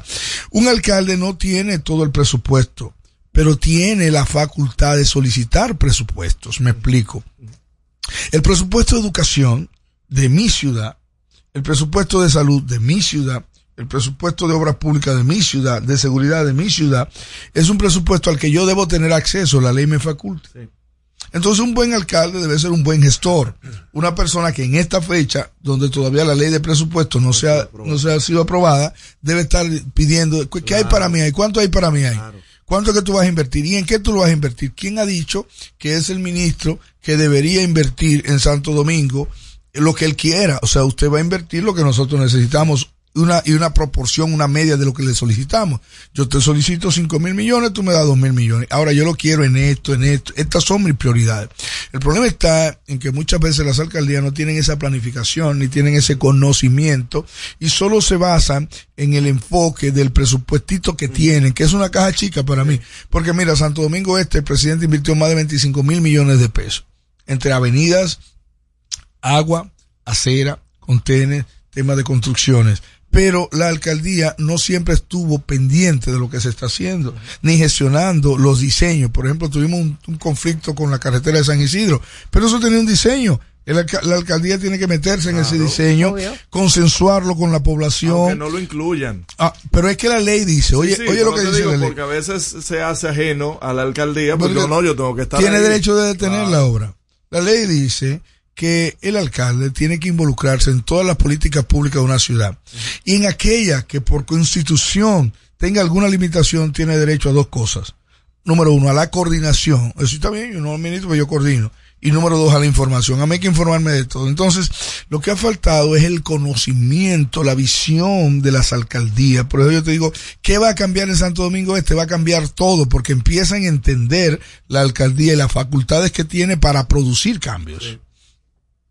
Digo, eh, no es lo mismo optar por una, en este caso, a la alcaldía de Santo Domingo Este, cuando está tratando de sustituir a un opositor, a cuando se está tratando de sustituir a alguien del mismo partido, Sí. como es el caso De mi hermano, de Manuel Jiménez. a Manuel Jiménez. Eh, evidentemente el escenario ideal Manuel Jiménez Manuel Ortega. Jiménez- Manuel Jiménez Ortega. Sí. ¿Y por qué esa aclaratoria? No, porque yo me sé el apellido completo, es mi Ah, hermano. Manuel Jiménez va a apoyar a Dio Estacio en, en estas aspiraciones, porque hemos visto que ya todos los demás Sí, ya del claro. partido, los Para que tengas han- una idea, el equipo casi completo de Manuel Jiménez ya está trabajando con nosotros en el territorio. Nosotros hicimos una, un comando de campaña colegiado donde le dimos participación a, a un miembro de cada candidato, miembro de Vertico, miembro de Adán, miembro de Manuel. Así es que de manera eh, práctica y operativa, todo el que perteneció a Manuel tiene un espacio. O sea, no es cuestión de que si queremos o no queremos, que tiene un espacio. Hay cuatro curules y ellos tienen una. El dirigente que es astuto, que sabe, eh, entró inmediatamente. En una encuesta que hicimos, el 98% del padrón de concurrente está de acuerdo con nuestra candidatura. 98% hicimos la encuesta de ese padrón de concurrente, lo que quiere decir que la gente compró la, la, la candidatura, la propuesta. Y la candidatura, el PRMista es más adulto de lo que la gente piensa. El PRMista dice, no, no, no, vamos a ganar y el que ganó, ganó. Si hubiese ganado cualquier otro, igual lo, lo habrían apoyado. En segundo lugar, eh, te decía que el equipo de Manuel está apoyándonos, eh, por lo menos eh, a nivel de territorio, de territorio en todos los lugares. Y el, acuerdo de Manuel y, y nosotros es un acuerdo que se ve venir, y no, no, debe ser mucho más fácil. Debe ser, yo lo apoyé en la pasada, a los dos días lo apoyé, estuve con él, caminé. Es un tema de tiempo, pero estamos bien, gracias a Dios. Tenemos que ir a la pausa, pero voy a dejarte una pregunta Cuidado. antes sobre la Mm. mesa. No, Dios es amigo mío. Es que la Luis pregunta Alberto. antes de la pausa.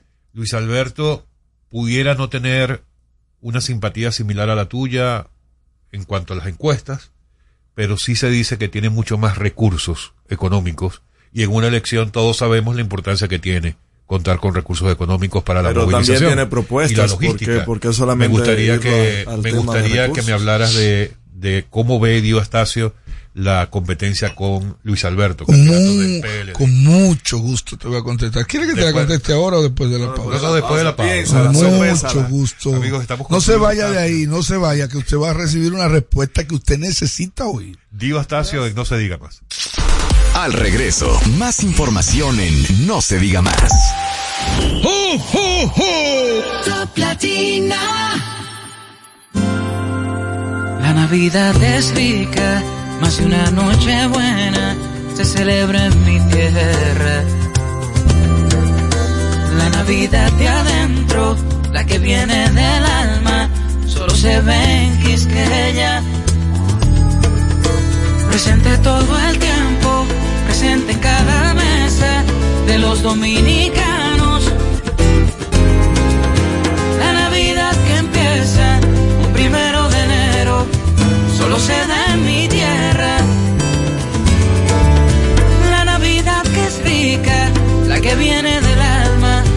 celebra mi tierra.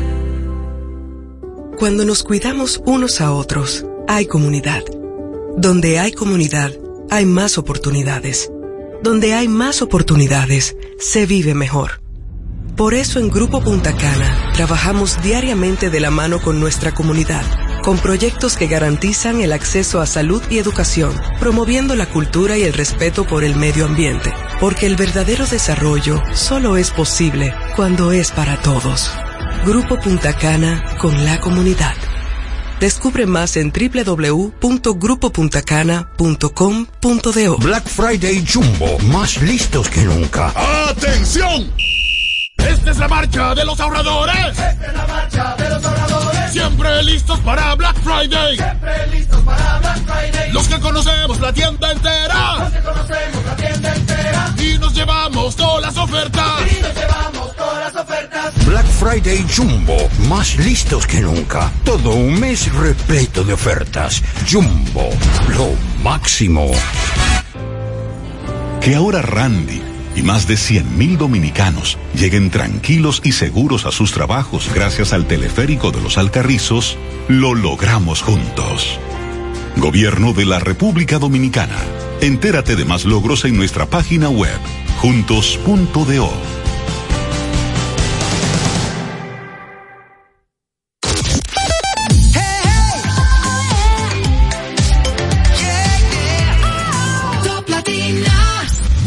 Usted escucha No se diga más. No se diga más. La mejor información y el mejor entretenimiento.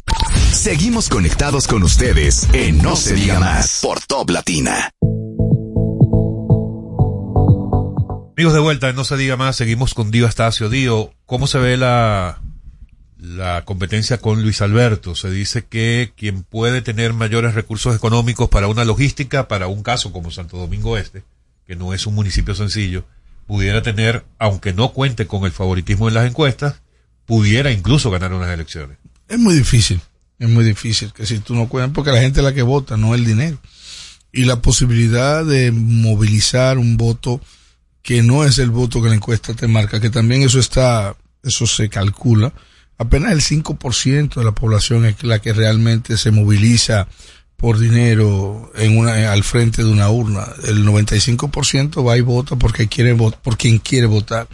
Y lo que te dice en la encuesta, mira, eso es lo que normalmente pasa. Y si hay alguien que lo tiene claro, soy yo. Yo les dije a ustedes que ganaban con un 15%, ¿verdad? Y casi un día antes. Y el mismo día la encuesta, el encuestador nuestro dijo, tiene un tiene un 35.5%, no, no, un 34.5%. Nosotros ganamos con un 35.3%, es decir, con un margen de error, Margen de error, positivo de casi un 1%. Es lo primero. Lo segundo, el dinero, señores, eso es relativo, de tener más recursos. Eh, nosotros tenemos todos los recursos que necesitamos para ganar la alcaldía. Ni más ni menos, los que necesitamos. ¿Que ¿Por dónde ronda ese Eh, es que no es cuestión de monto, es cuestión de, por ejemplo, los recursos humanos. Eso cuesta mucho dinero. Y si tú, con todo el dinero del mundo, no lo escoges bien, tú no lo tienes. Una ubicación. Entonces, yo tengo, gracias a Dios, el apoyo de mucha gente buena, de mucha gente que nos provee las cosas que necesitamos. No es cuestión de dinero. Un aire acondicionado. Bueno, yo tengo una empresa de aire acondicionado que fue y nos montó cinco. ¿no? Te, te lo, te lo regalo en un 60%, los otros págamelo como tú puedas. Eso es recurso. Yo tengo otra persona que me prestó un edificio completo de cuatro pisos, con auditorio, con baño, con, con almacén, con cuarto frío, con todo. Y me dijo, tómalo y págame solo el mantenimiento. Eso es recurso. Yo tengo otro que me prestó una esquina completo para poner toda la valla que yo quiera. Yo creo que tengo una candidatura muy rica, la más rica del municipio. No soy el que más dinero tiene pero tengo el desprendimiento, el cariño de la gente, que es recurso, otro que me preste un vehículo y que me dice úsalo cuando tú quieras, eso es recurso. Tengo 295 personas que caminan conmigo gratuitamente cuando la competencia tiene que pagarle a 10 o a 15 que andan con él. Yo tengo 300 que andan conmigo gratuitamente, eso es recursos. Entonces, si tú me dices a mí quién tiene más recursos, bueno, hay que ver eh, realmente, porque dinero líquido, si fuera así, entonces los banqueros fueron los presidentes de la República. Eustacio, fuera de la competencia, vamos a ver. La gestión de su amigo y hermano. Manuel Jiménez Mm. Ortega, ha estado, vamos a decir, vinculada eh, en muchas crisis en términos del descontento por los residentes de Santo Domingo Este. ¿Cómo valora usted la gestión de su amigo y qué es eso nuevo que trae Diostacio para resolver todos los problemas que esta gestión no pudo resolver? Empecemos por lo, no- sí, e- ella dice conmigo y lo subraya y le pone comillas, y le pone mayúscula. Empecemos por lo que yo pienso hacer. Eh, lo primero es cambiar la visión de la ciudad, entender la ciudad, porque si no se entiende el concepto ciudad y gerencia sobre la ciudad, el indicador número uno de que una ciudad es eficiente es la cantidad de gente que la visita y la cantidad de gente que quiere invertir en ella. Por ejemplo, teníamos el récord Guinness el fin de semana pasado. Nosotros debimos inundar la ciudad. eh, de personas caminando por donde quiera, alinearlo con los restaurantes, alinearlo con esto, alinearlo con carpas para que la gente se divierta en nuestra ciudad. Entonces, empezando por entender esa visión, porque en la medida que más gente visita, más gente invierte en la ciudad, la plusvalía de los terrenos crece. Si tú entiendes el concepto ciudad y tu deber de producir satisfacción, de producirle bienestar a las personas que viven en ella, entonces tú podrás cambiar más fácilmente. Vamos a hacer de Santo Domingo Este una ciudad de cuatro polos, un polo turístico, un polo gubernamental, un polo comercial y un polo industrial, el polo turístico donde está precisamente el Parque del Este, el Faro a Colón, el Acuario, los Tres Ojos, la Ermita Nuestra Señora del Rosario, todo eso estará dentro de ese polo turístico. El polo industrial, eh, ese polo turístico, nosotros proyectamos unos ingresos de 36 millones de dólares al año, siendo que el presupuesto actual que me preocupaba ahorita por el presupuesto, es de 40 millones. Nosotros con una decisión pretendemos aumentar ese presupuesto por un tour que vamos a hacer. Como se vende el tour de Nueva York, como se venden muchísimos tours en un trencito que vamos a poner allí y vamos a hacer que nuestros turistas visiten esos lugares. El polo industrial está llegando al aeropuerto, o sea, de la, de la avenida España, España hacia arriba, entiendas el puente Juan Carlos, hacia el aeropuerto, tenemos el lugar más interconectado del país. Ahí va la autopista del nordeste que nos conecta con Samaná, al mismo tiempo con la circunvalación que nos conecta con el Cibao y con el sur. Y tenemos la autopista de las Américas que nos, que nos conecta con el este completo, todas las provincias del este. Y tenemos esa misma autopista que nos conecta con el Distrito Nacional. Entiéndase, tenemos a Punta Caucedo, marítimo, tenemos el aeropuerto aéreo, es el punto más interconectado para una industria hacer sus productos y ponerlo en dos horas en cualquier parte del país. El polo comercial, megacentro, el mercado de los minas, los repuesteros de los minas, la San Vicente de Paula, Sabana Larga, la Venezuela, la carretera Mella, la carretera de San Isidro, la Charles de Gaulle, todo eso un cuadrante comercial y por último el cuadrante gubernamental donde pretendemos que todas las instituciones del gobierno se establezcan, incluyendo una nueva plaza de la salud que le estamos solicitando, el estadio que lo estamos solicitando y la UAS que empieza a construirse, si Dios lo permite, el año que viene. Y se fue Manuel sin estadio. Digo, eh, lamentablemente se nos acabó el tiempo, pero no quiero dejar de, de comentarte esto. Tiene Dio Astacio como candidato a la alcaldía una gran responsabilidad de cara a las elecciones presidenciales, una gran responsabilidad con el presidente. Porque si Dio Astacio no logra ganar la alcaldía, eso puede afectarle en gran medida al presidente en mayo. ¿Qué garantía puede tener el presidente? Bueno, las encuestas, dicen, las encuestas dicen que ahora mismo estamos rondando un 50%. Eso lo pueden ustedes salir a la calle e investigarlo, porque la gente habla mucho, pero métase en el metro, vaya donde usted quiera, y estamos creciendo, sin, arrancando, nosotros con, es más, ahora mismo no tenemos una valla solo encima. La competencia tiene como 60. Nosotros no tenemos una valla, estamos en un 50%. Imagínate tú cuando la campaña recie de verdad qué va a pasar. Así que Luis Abinader está tranquilo, está seguro. Mm. Y ayer hablamos, mm. ayer hablamos y fue el que dijo, usted está muy bien. Mm. Sus palabras, y no hablo mentira y no tengo por qué. Entonces, eso ustedes lo pueden ver en el día a día. Estamos tranquilos, Santo Domingo Este tendrá una nueva visión de alcaldía y vamos a convertirlo en una marca ciudad donde el 70% de nuestros ingresos van a venir del turismo y habrá muchas oportunidades para nuestra juventud, habrá muchas oportunidades y desarrollo para nuestros empresarios y sobre todo vamos a hacer dos cosas importantes para los animalistas. Eh, tendremos un refugio animal que se llama la Casa del Firulay. La Casa del Firulay.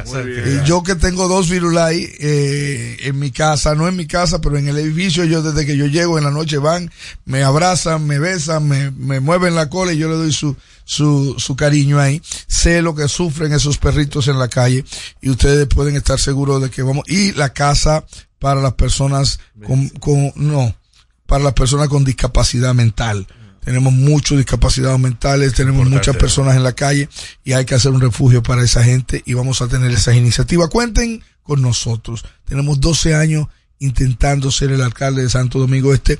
Usted no me había dado la oportunidad y ha pagado las consecuencias. Deme la hora para que la tenga. La gente quiere que usted siga siendo pastor.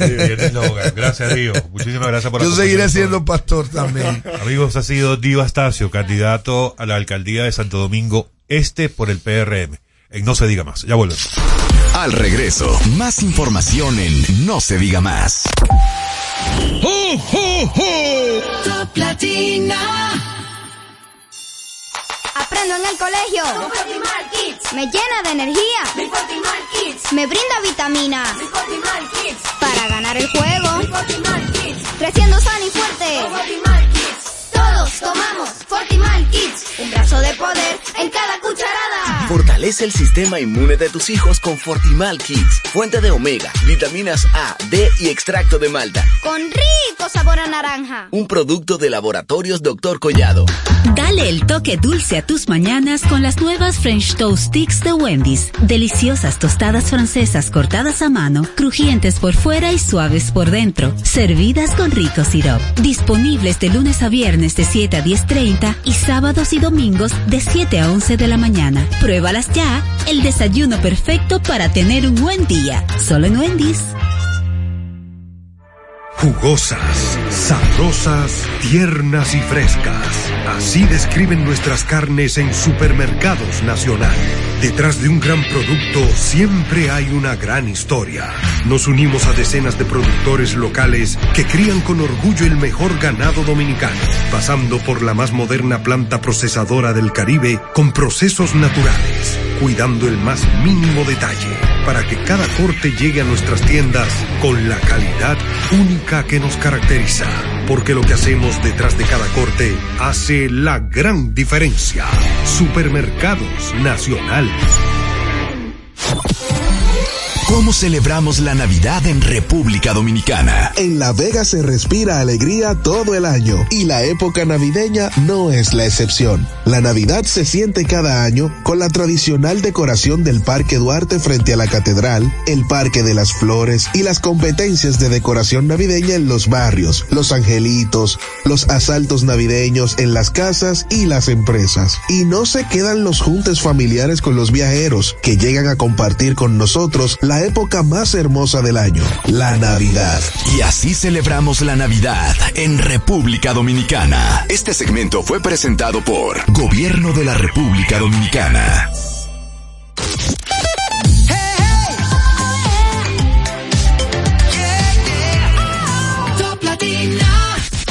Usted escucha No se diga más en Top Latina.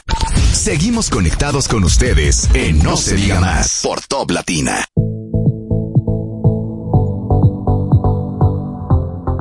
De vuelta en No se diga más a través de Top Latina. Nos queda poco tiempo. Vamos a aprovechar lo más que podamos estos pocos minutos que nos quedan, dándole la bienvenida a nuestro próximo invitado, el doctor Pedro Domínguez Brito, quien está ejerciendo ahora las funciones de coordinador nacional de lo que llaman el Programa de Integración Democrática del PRM. ¿Qué significa Mm. eso, doctor? Y bienvenido. Gracias, por estar gracias, con nosotros. gracias por la invitación. El PIN, Programa de Integración Democrática, es un organismo adscrito a la Secretaría de Supervisión Política del PRM. No es un partido político, no es un movimiento, no es un sector externo, es algo institucional con vocación para que se fortalezca el partido y en consecuencia se nos vaya mucho mejor en las elecciones. Tiene las siguientes finalidades. La primera, hay muchos compañeros que se juramentaron en el PRM de otras organizaciones políticas y a esas personas queremos el PIN, este programa, sea una especie de puente para que se integren lo más rápido posible y con la mayor intensidad posible en todo lo que es la campaña y en el partido. Ese es uno de los objetivos.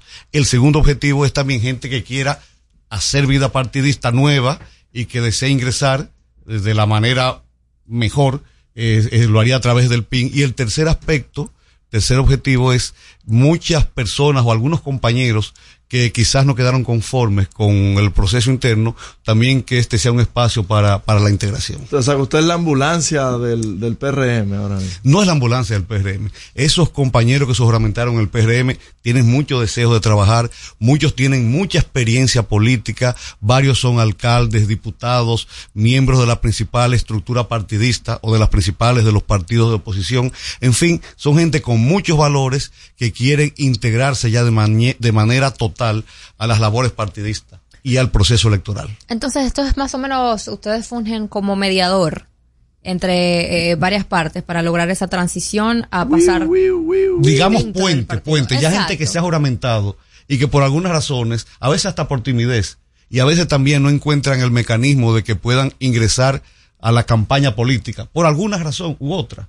Y eso es nuestra función, es que seamos puente para que ellos puedan ya penetrar más en el proyecto eh, del Partido Revolucionario Moderno. Yo siempre digo a veces que en la República Dominicana tenemos la mala costumbre de pensar que las personas no quieren vincularse a la, a la política. Y digo que esto es errado porque muchas veces, sobre todo los jóvenes, quieren vincularse a un partido político, pero no conocen las herramientas, no conocen cuál es el primer paso. ¿Cómo ayudan ustedes a hacer esta transición?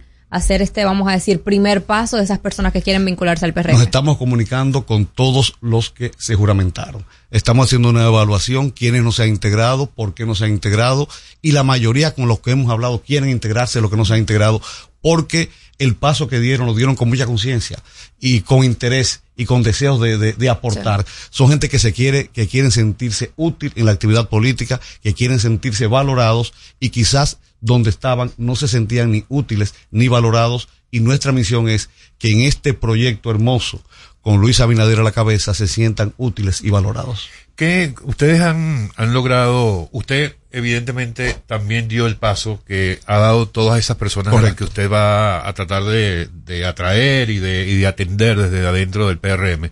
Usted dio el paso del PLD al PRM. Eh, ¿Cuál, ¿Cuál fue la razón o las razones que lo motivaron a moverse de un partido al otro?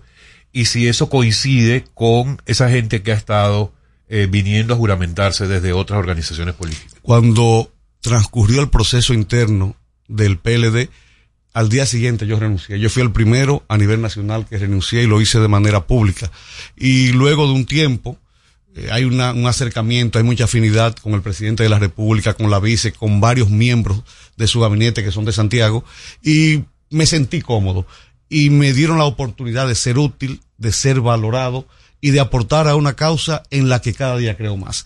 Y en ese sentido, yo quizás sea no el mejor canal, pero quizás de los mejores canales, de los mejores puentes, para que esas personas se integren con el amor, con el entusiasmo y con las ganas con que yo lo he hecho y que yo sé que quieren hacerlo. Sin embargo, los, los miembros de la oposición, específicamente, lo que sonó fue que se me cayó el teléfono, no ha pasado nada aquí. Eh, los miembros de la oposición, Fuerza del Pueblo, PLD, PRD y, y la Alianza Rescate RD, La gran han- alianza, rescate. han estado basándose en el argumento de que este gobierno ha acabado con los servicios públicos. Ellos incluso han utilizado o utilizan frecuentemente aquella frase de que este país está cayendo a pedazos y que es por eso que se necesita rescatar al país, según la oposición. ¿Qué le dice alguien que viene de esas organizaciones políticas que ahora está del lado del gobierno a quienes escuchan esos argumentos por parte Son de argumentos eminentemente políticos, son los que se repiten siempre, todo el tiempo, desde la oposición, pero hay que ver la realidad. ¿Cuál es la realidad? Tenemos un presidente que ha promovido la armonía social, que el país está en paz, que esos grandes conflictos que existen en la mayoría de países de Latinoamérica aquí no existen, que tenemos un, presidente que es un referente de moral, que es un referente de trabajo, que es un referente de vocación de servicio, cuyo proyecto no es un proyecto económico ni un proyecto de ego, es un proyecto de historia, es un proyecto para la patria, un presidente que sirve de ejemplo a todas las nuevas generaciones de cómo debe hacerse la política en nuestro país y que nosotros nos sentimos orgullosos. Si uno toma en, pone en la balanza a los candidatos y coloca al presidente de la República y piensa quién representa lo mejor para el país, quién inspira más confianza, quién inspira más respeto, quién inspira mayor honestidad, quién inspira mayor vocación de servicio, sin lugar a dudas, la balanza se inclina de una manera contundente en favor de nuestro presidente Luis Abinader.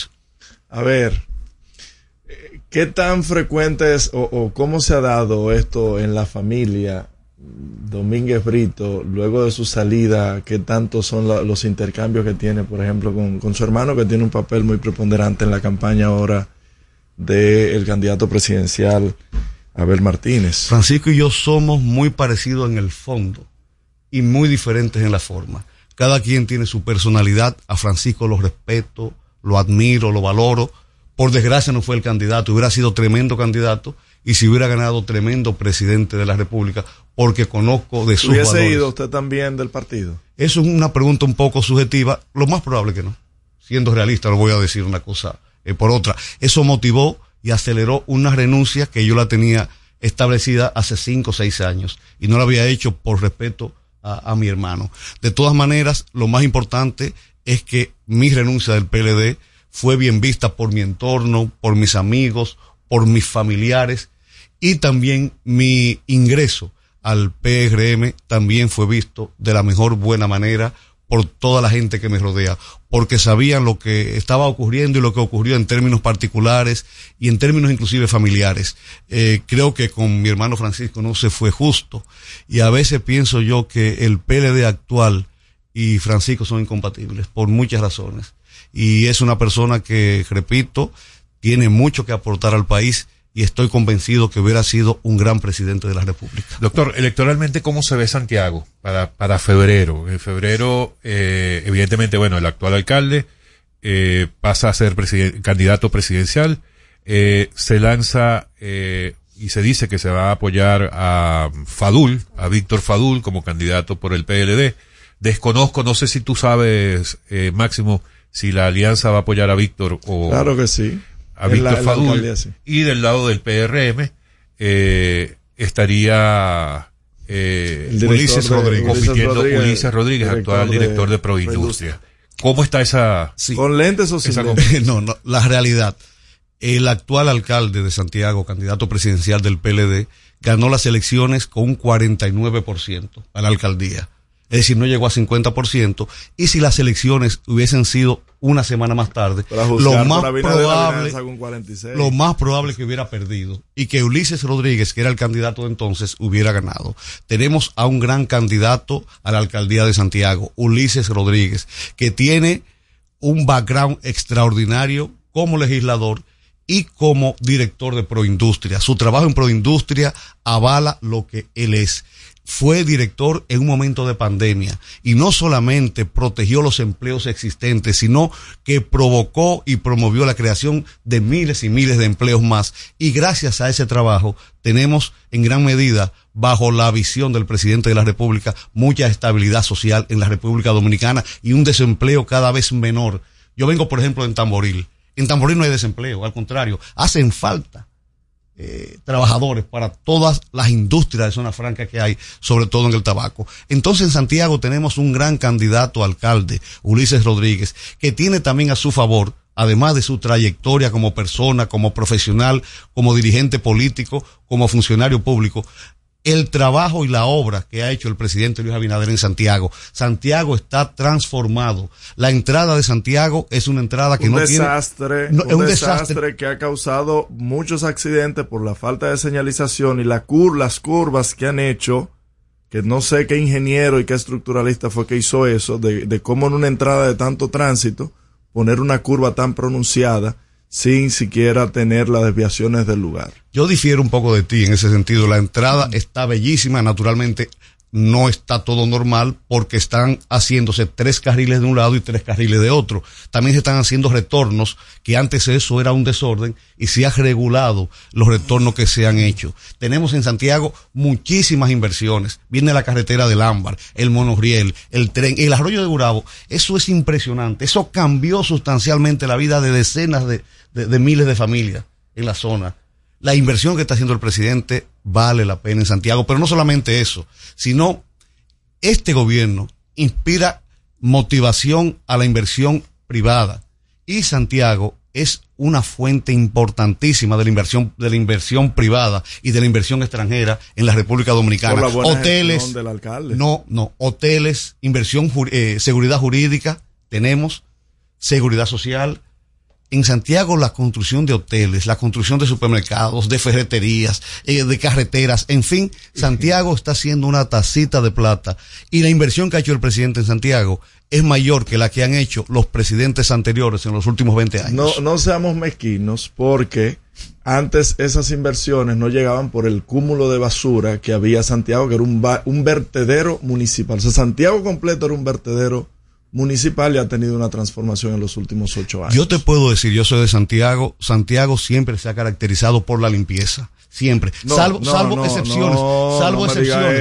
eso, yo puedo decirte, eso, yo puedo doctor. decirte, yo puedo decirte que la mayoría de alcaldes que hemos tenido se han caracterizado, Doctor. la mayoría, yo soy de Santiago, la mayoría, ha habido excepciones. La mayoría de alcaldes que hemos tenido han tenido más o menos el tránsito organizado. Ahora bien, ¿qué tiene este alcalde negativo? Negativo que no está presente nunca en Santiago, que nunca da No, la cara con los sectores, por permíteme decirte, yo soy de Santiago, te voy a poner un ejemplo. En Santiago, Santiago fue la sede de la reunión de todos los alcaldes del país y el alcalde de Santiago no estuvo presente. El alcalde de Santiago nunca está en actividades culturales, deportivas. ¿cómo va a Acá no está presente. Sí, no, pero no está Santiago es presente. pregúntale, pregúntale a a Santiago. del pregúntale a Santiago. Pregúntale a Santiago qué actividad cultural se promueve, salvo algunos murales. ¿Dónde está presente el actual alcalde? Pero, Pregúntale a las Dios. instituciones pri- privadas, a las instituciones empresariales, no está presente. El alcalde de Santiago, que tiene muchas virtudes, un amigo de quien valoro su capacidad de trabajo, pero él dirige Santiago por control remoto. Hay regidores, hay concejales que no han, se han reunido nunca con el alcalde. El alcalde no participa en ninguna No, sesión no, del ayuntamiento. no, líder, créanlo, créanlo. Hay concejales que no se han reunido con el alcalde porque el alcalde nunca participa en las sesiones de la sala capitular, nunca. ¿eh? Solamente tiene que llamar a Santiago y preguntar. Y no estoy haciendo juicios de valores, sino son cosas reales y ustedes solamente tienen que llamar a cualquiera de Santiago. El alcalde de Santiago no hace vida de oficina en Santiago ni da la cara. Y Ulises Rodríguez va a hacer vida de oficina, Claro, va a dar va- la va- cara. sí va pro industria, ese sí va pro industria. Él iba a Sí. claro, iba a Proindustria. sí, sí siempre, a siempre. Proindustria. Y entregó Proindustria recientemente, luego de la licencia. Usted lo que tiene que preguntarle a Máximo es cuántas veces ha ido él a Santiago. Yo mucho voy a. Santiago y conozco Pro- Santiago. Probablemente más que Abel. La ciudad más limpia, la- más limpia y organizada de la República Dominicana. Siempre ha sido así. Casi No, siempre. No, doctor. Casi siempre eso, no eso. Casi siempre. Y te puedo mencionar los alcaldes.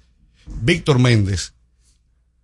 Se fue a los 90, ¿eh? Tú fue, te estoy hablando de los 90. Sí, pa- para pero- pero del José Enrique 2000 Suet. de- no, un desastre. No, no, no. José Un Enrique fue, no, a nivel de la limpieza y del orden. No fue, no fue un Desastre. La historia está ahí, la gente busque. No, no, no, no fue desastre. Ahí está Google. Doctor, eh, más allá de la posición de, de la oposición, ¿verdad? No, mía, de máximo. que Que no soy un loco viejo, de máximo. opositor, hermano, De opositor, máximo. porque estás tomando una actitud No, no, no, no, de comunicador, actitud. sino de, de, de Pero ¿y opositor. de cómo de comunicador? Pero vamos a, bueno, porque ¿Cómo no de comunicador? Yo lo que estoy diciendo es que Santiago ha tenido en los últimos ocho años una transformación y eso ha venido y ha atraído la inversión extranjera.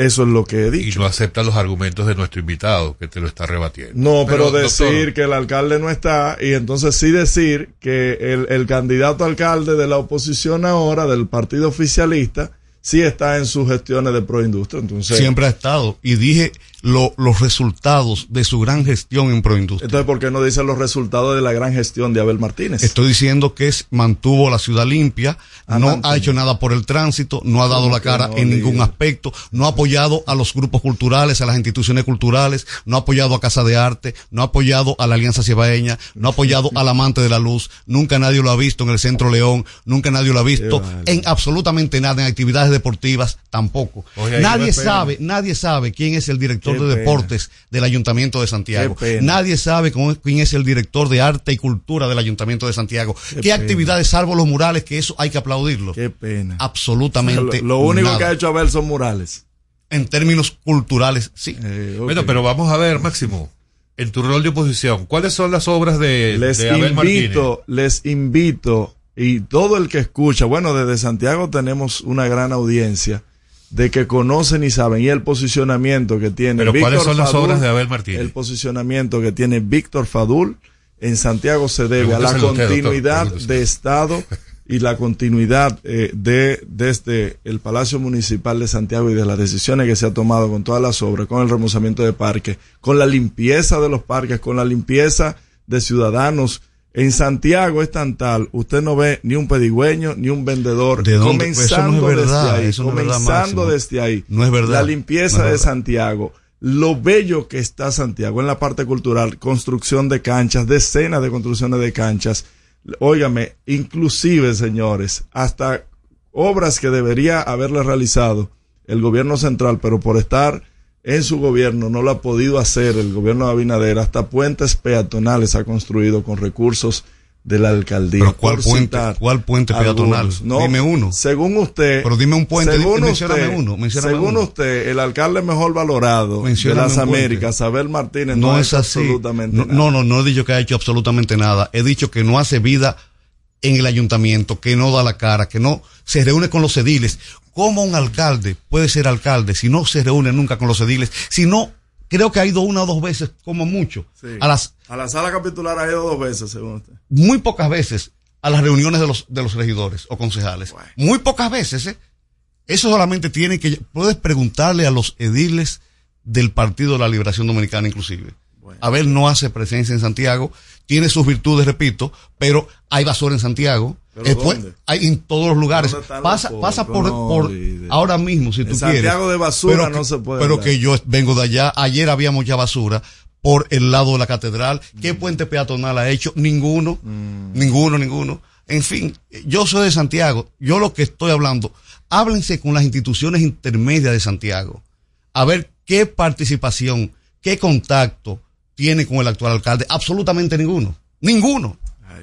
Ninguno. Doctor, se nos fue el tiempo, lamentablemente, eh, pero aquí siempre está en su casa cada Gracias. vez que, que necesite hablar de esto que me parece interesante, el programa de integración PIN. democrática del, del PRM, el PIN. Es interesante el proyecto y estoy muy contento y creo que haremos una, una gran labor porque el material humano está ahí, deseoso de que haya un puente para que se integren a trabajar en favor del PRM, en favor de los candidatos en los distritos municipales, en los municipios, en las provincias y en favor de Luis Abinader. Y empieza a decirle a la gente de Santiago que venga a hablar con nosotros para que no siga esta, esta retaíla de, de comentarios de este lado.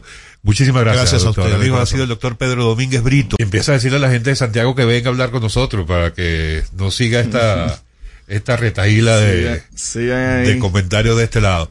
Muchísimas gracias. No siga esta, esta retaíla de, de comentarios de este lado. Muchísimas gracias. De, de comentarios de este lado. Muchísimas de este lado.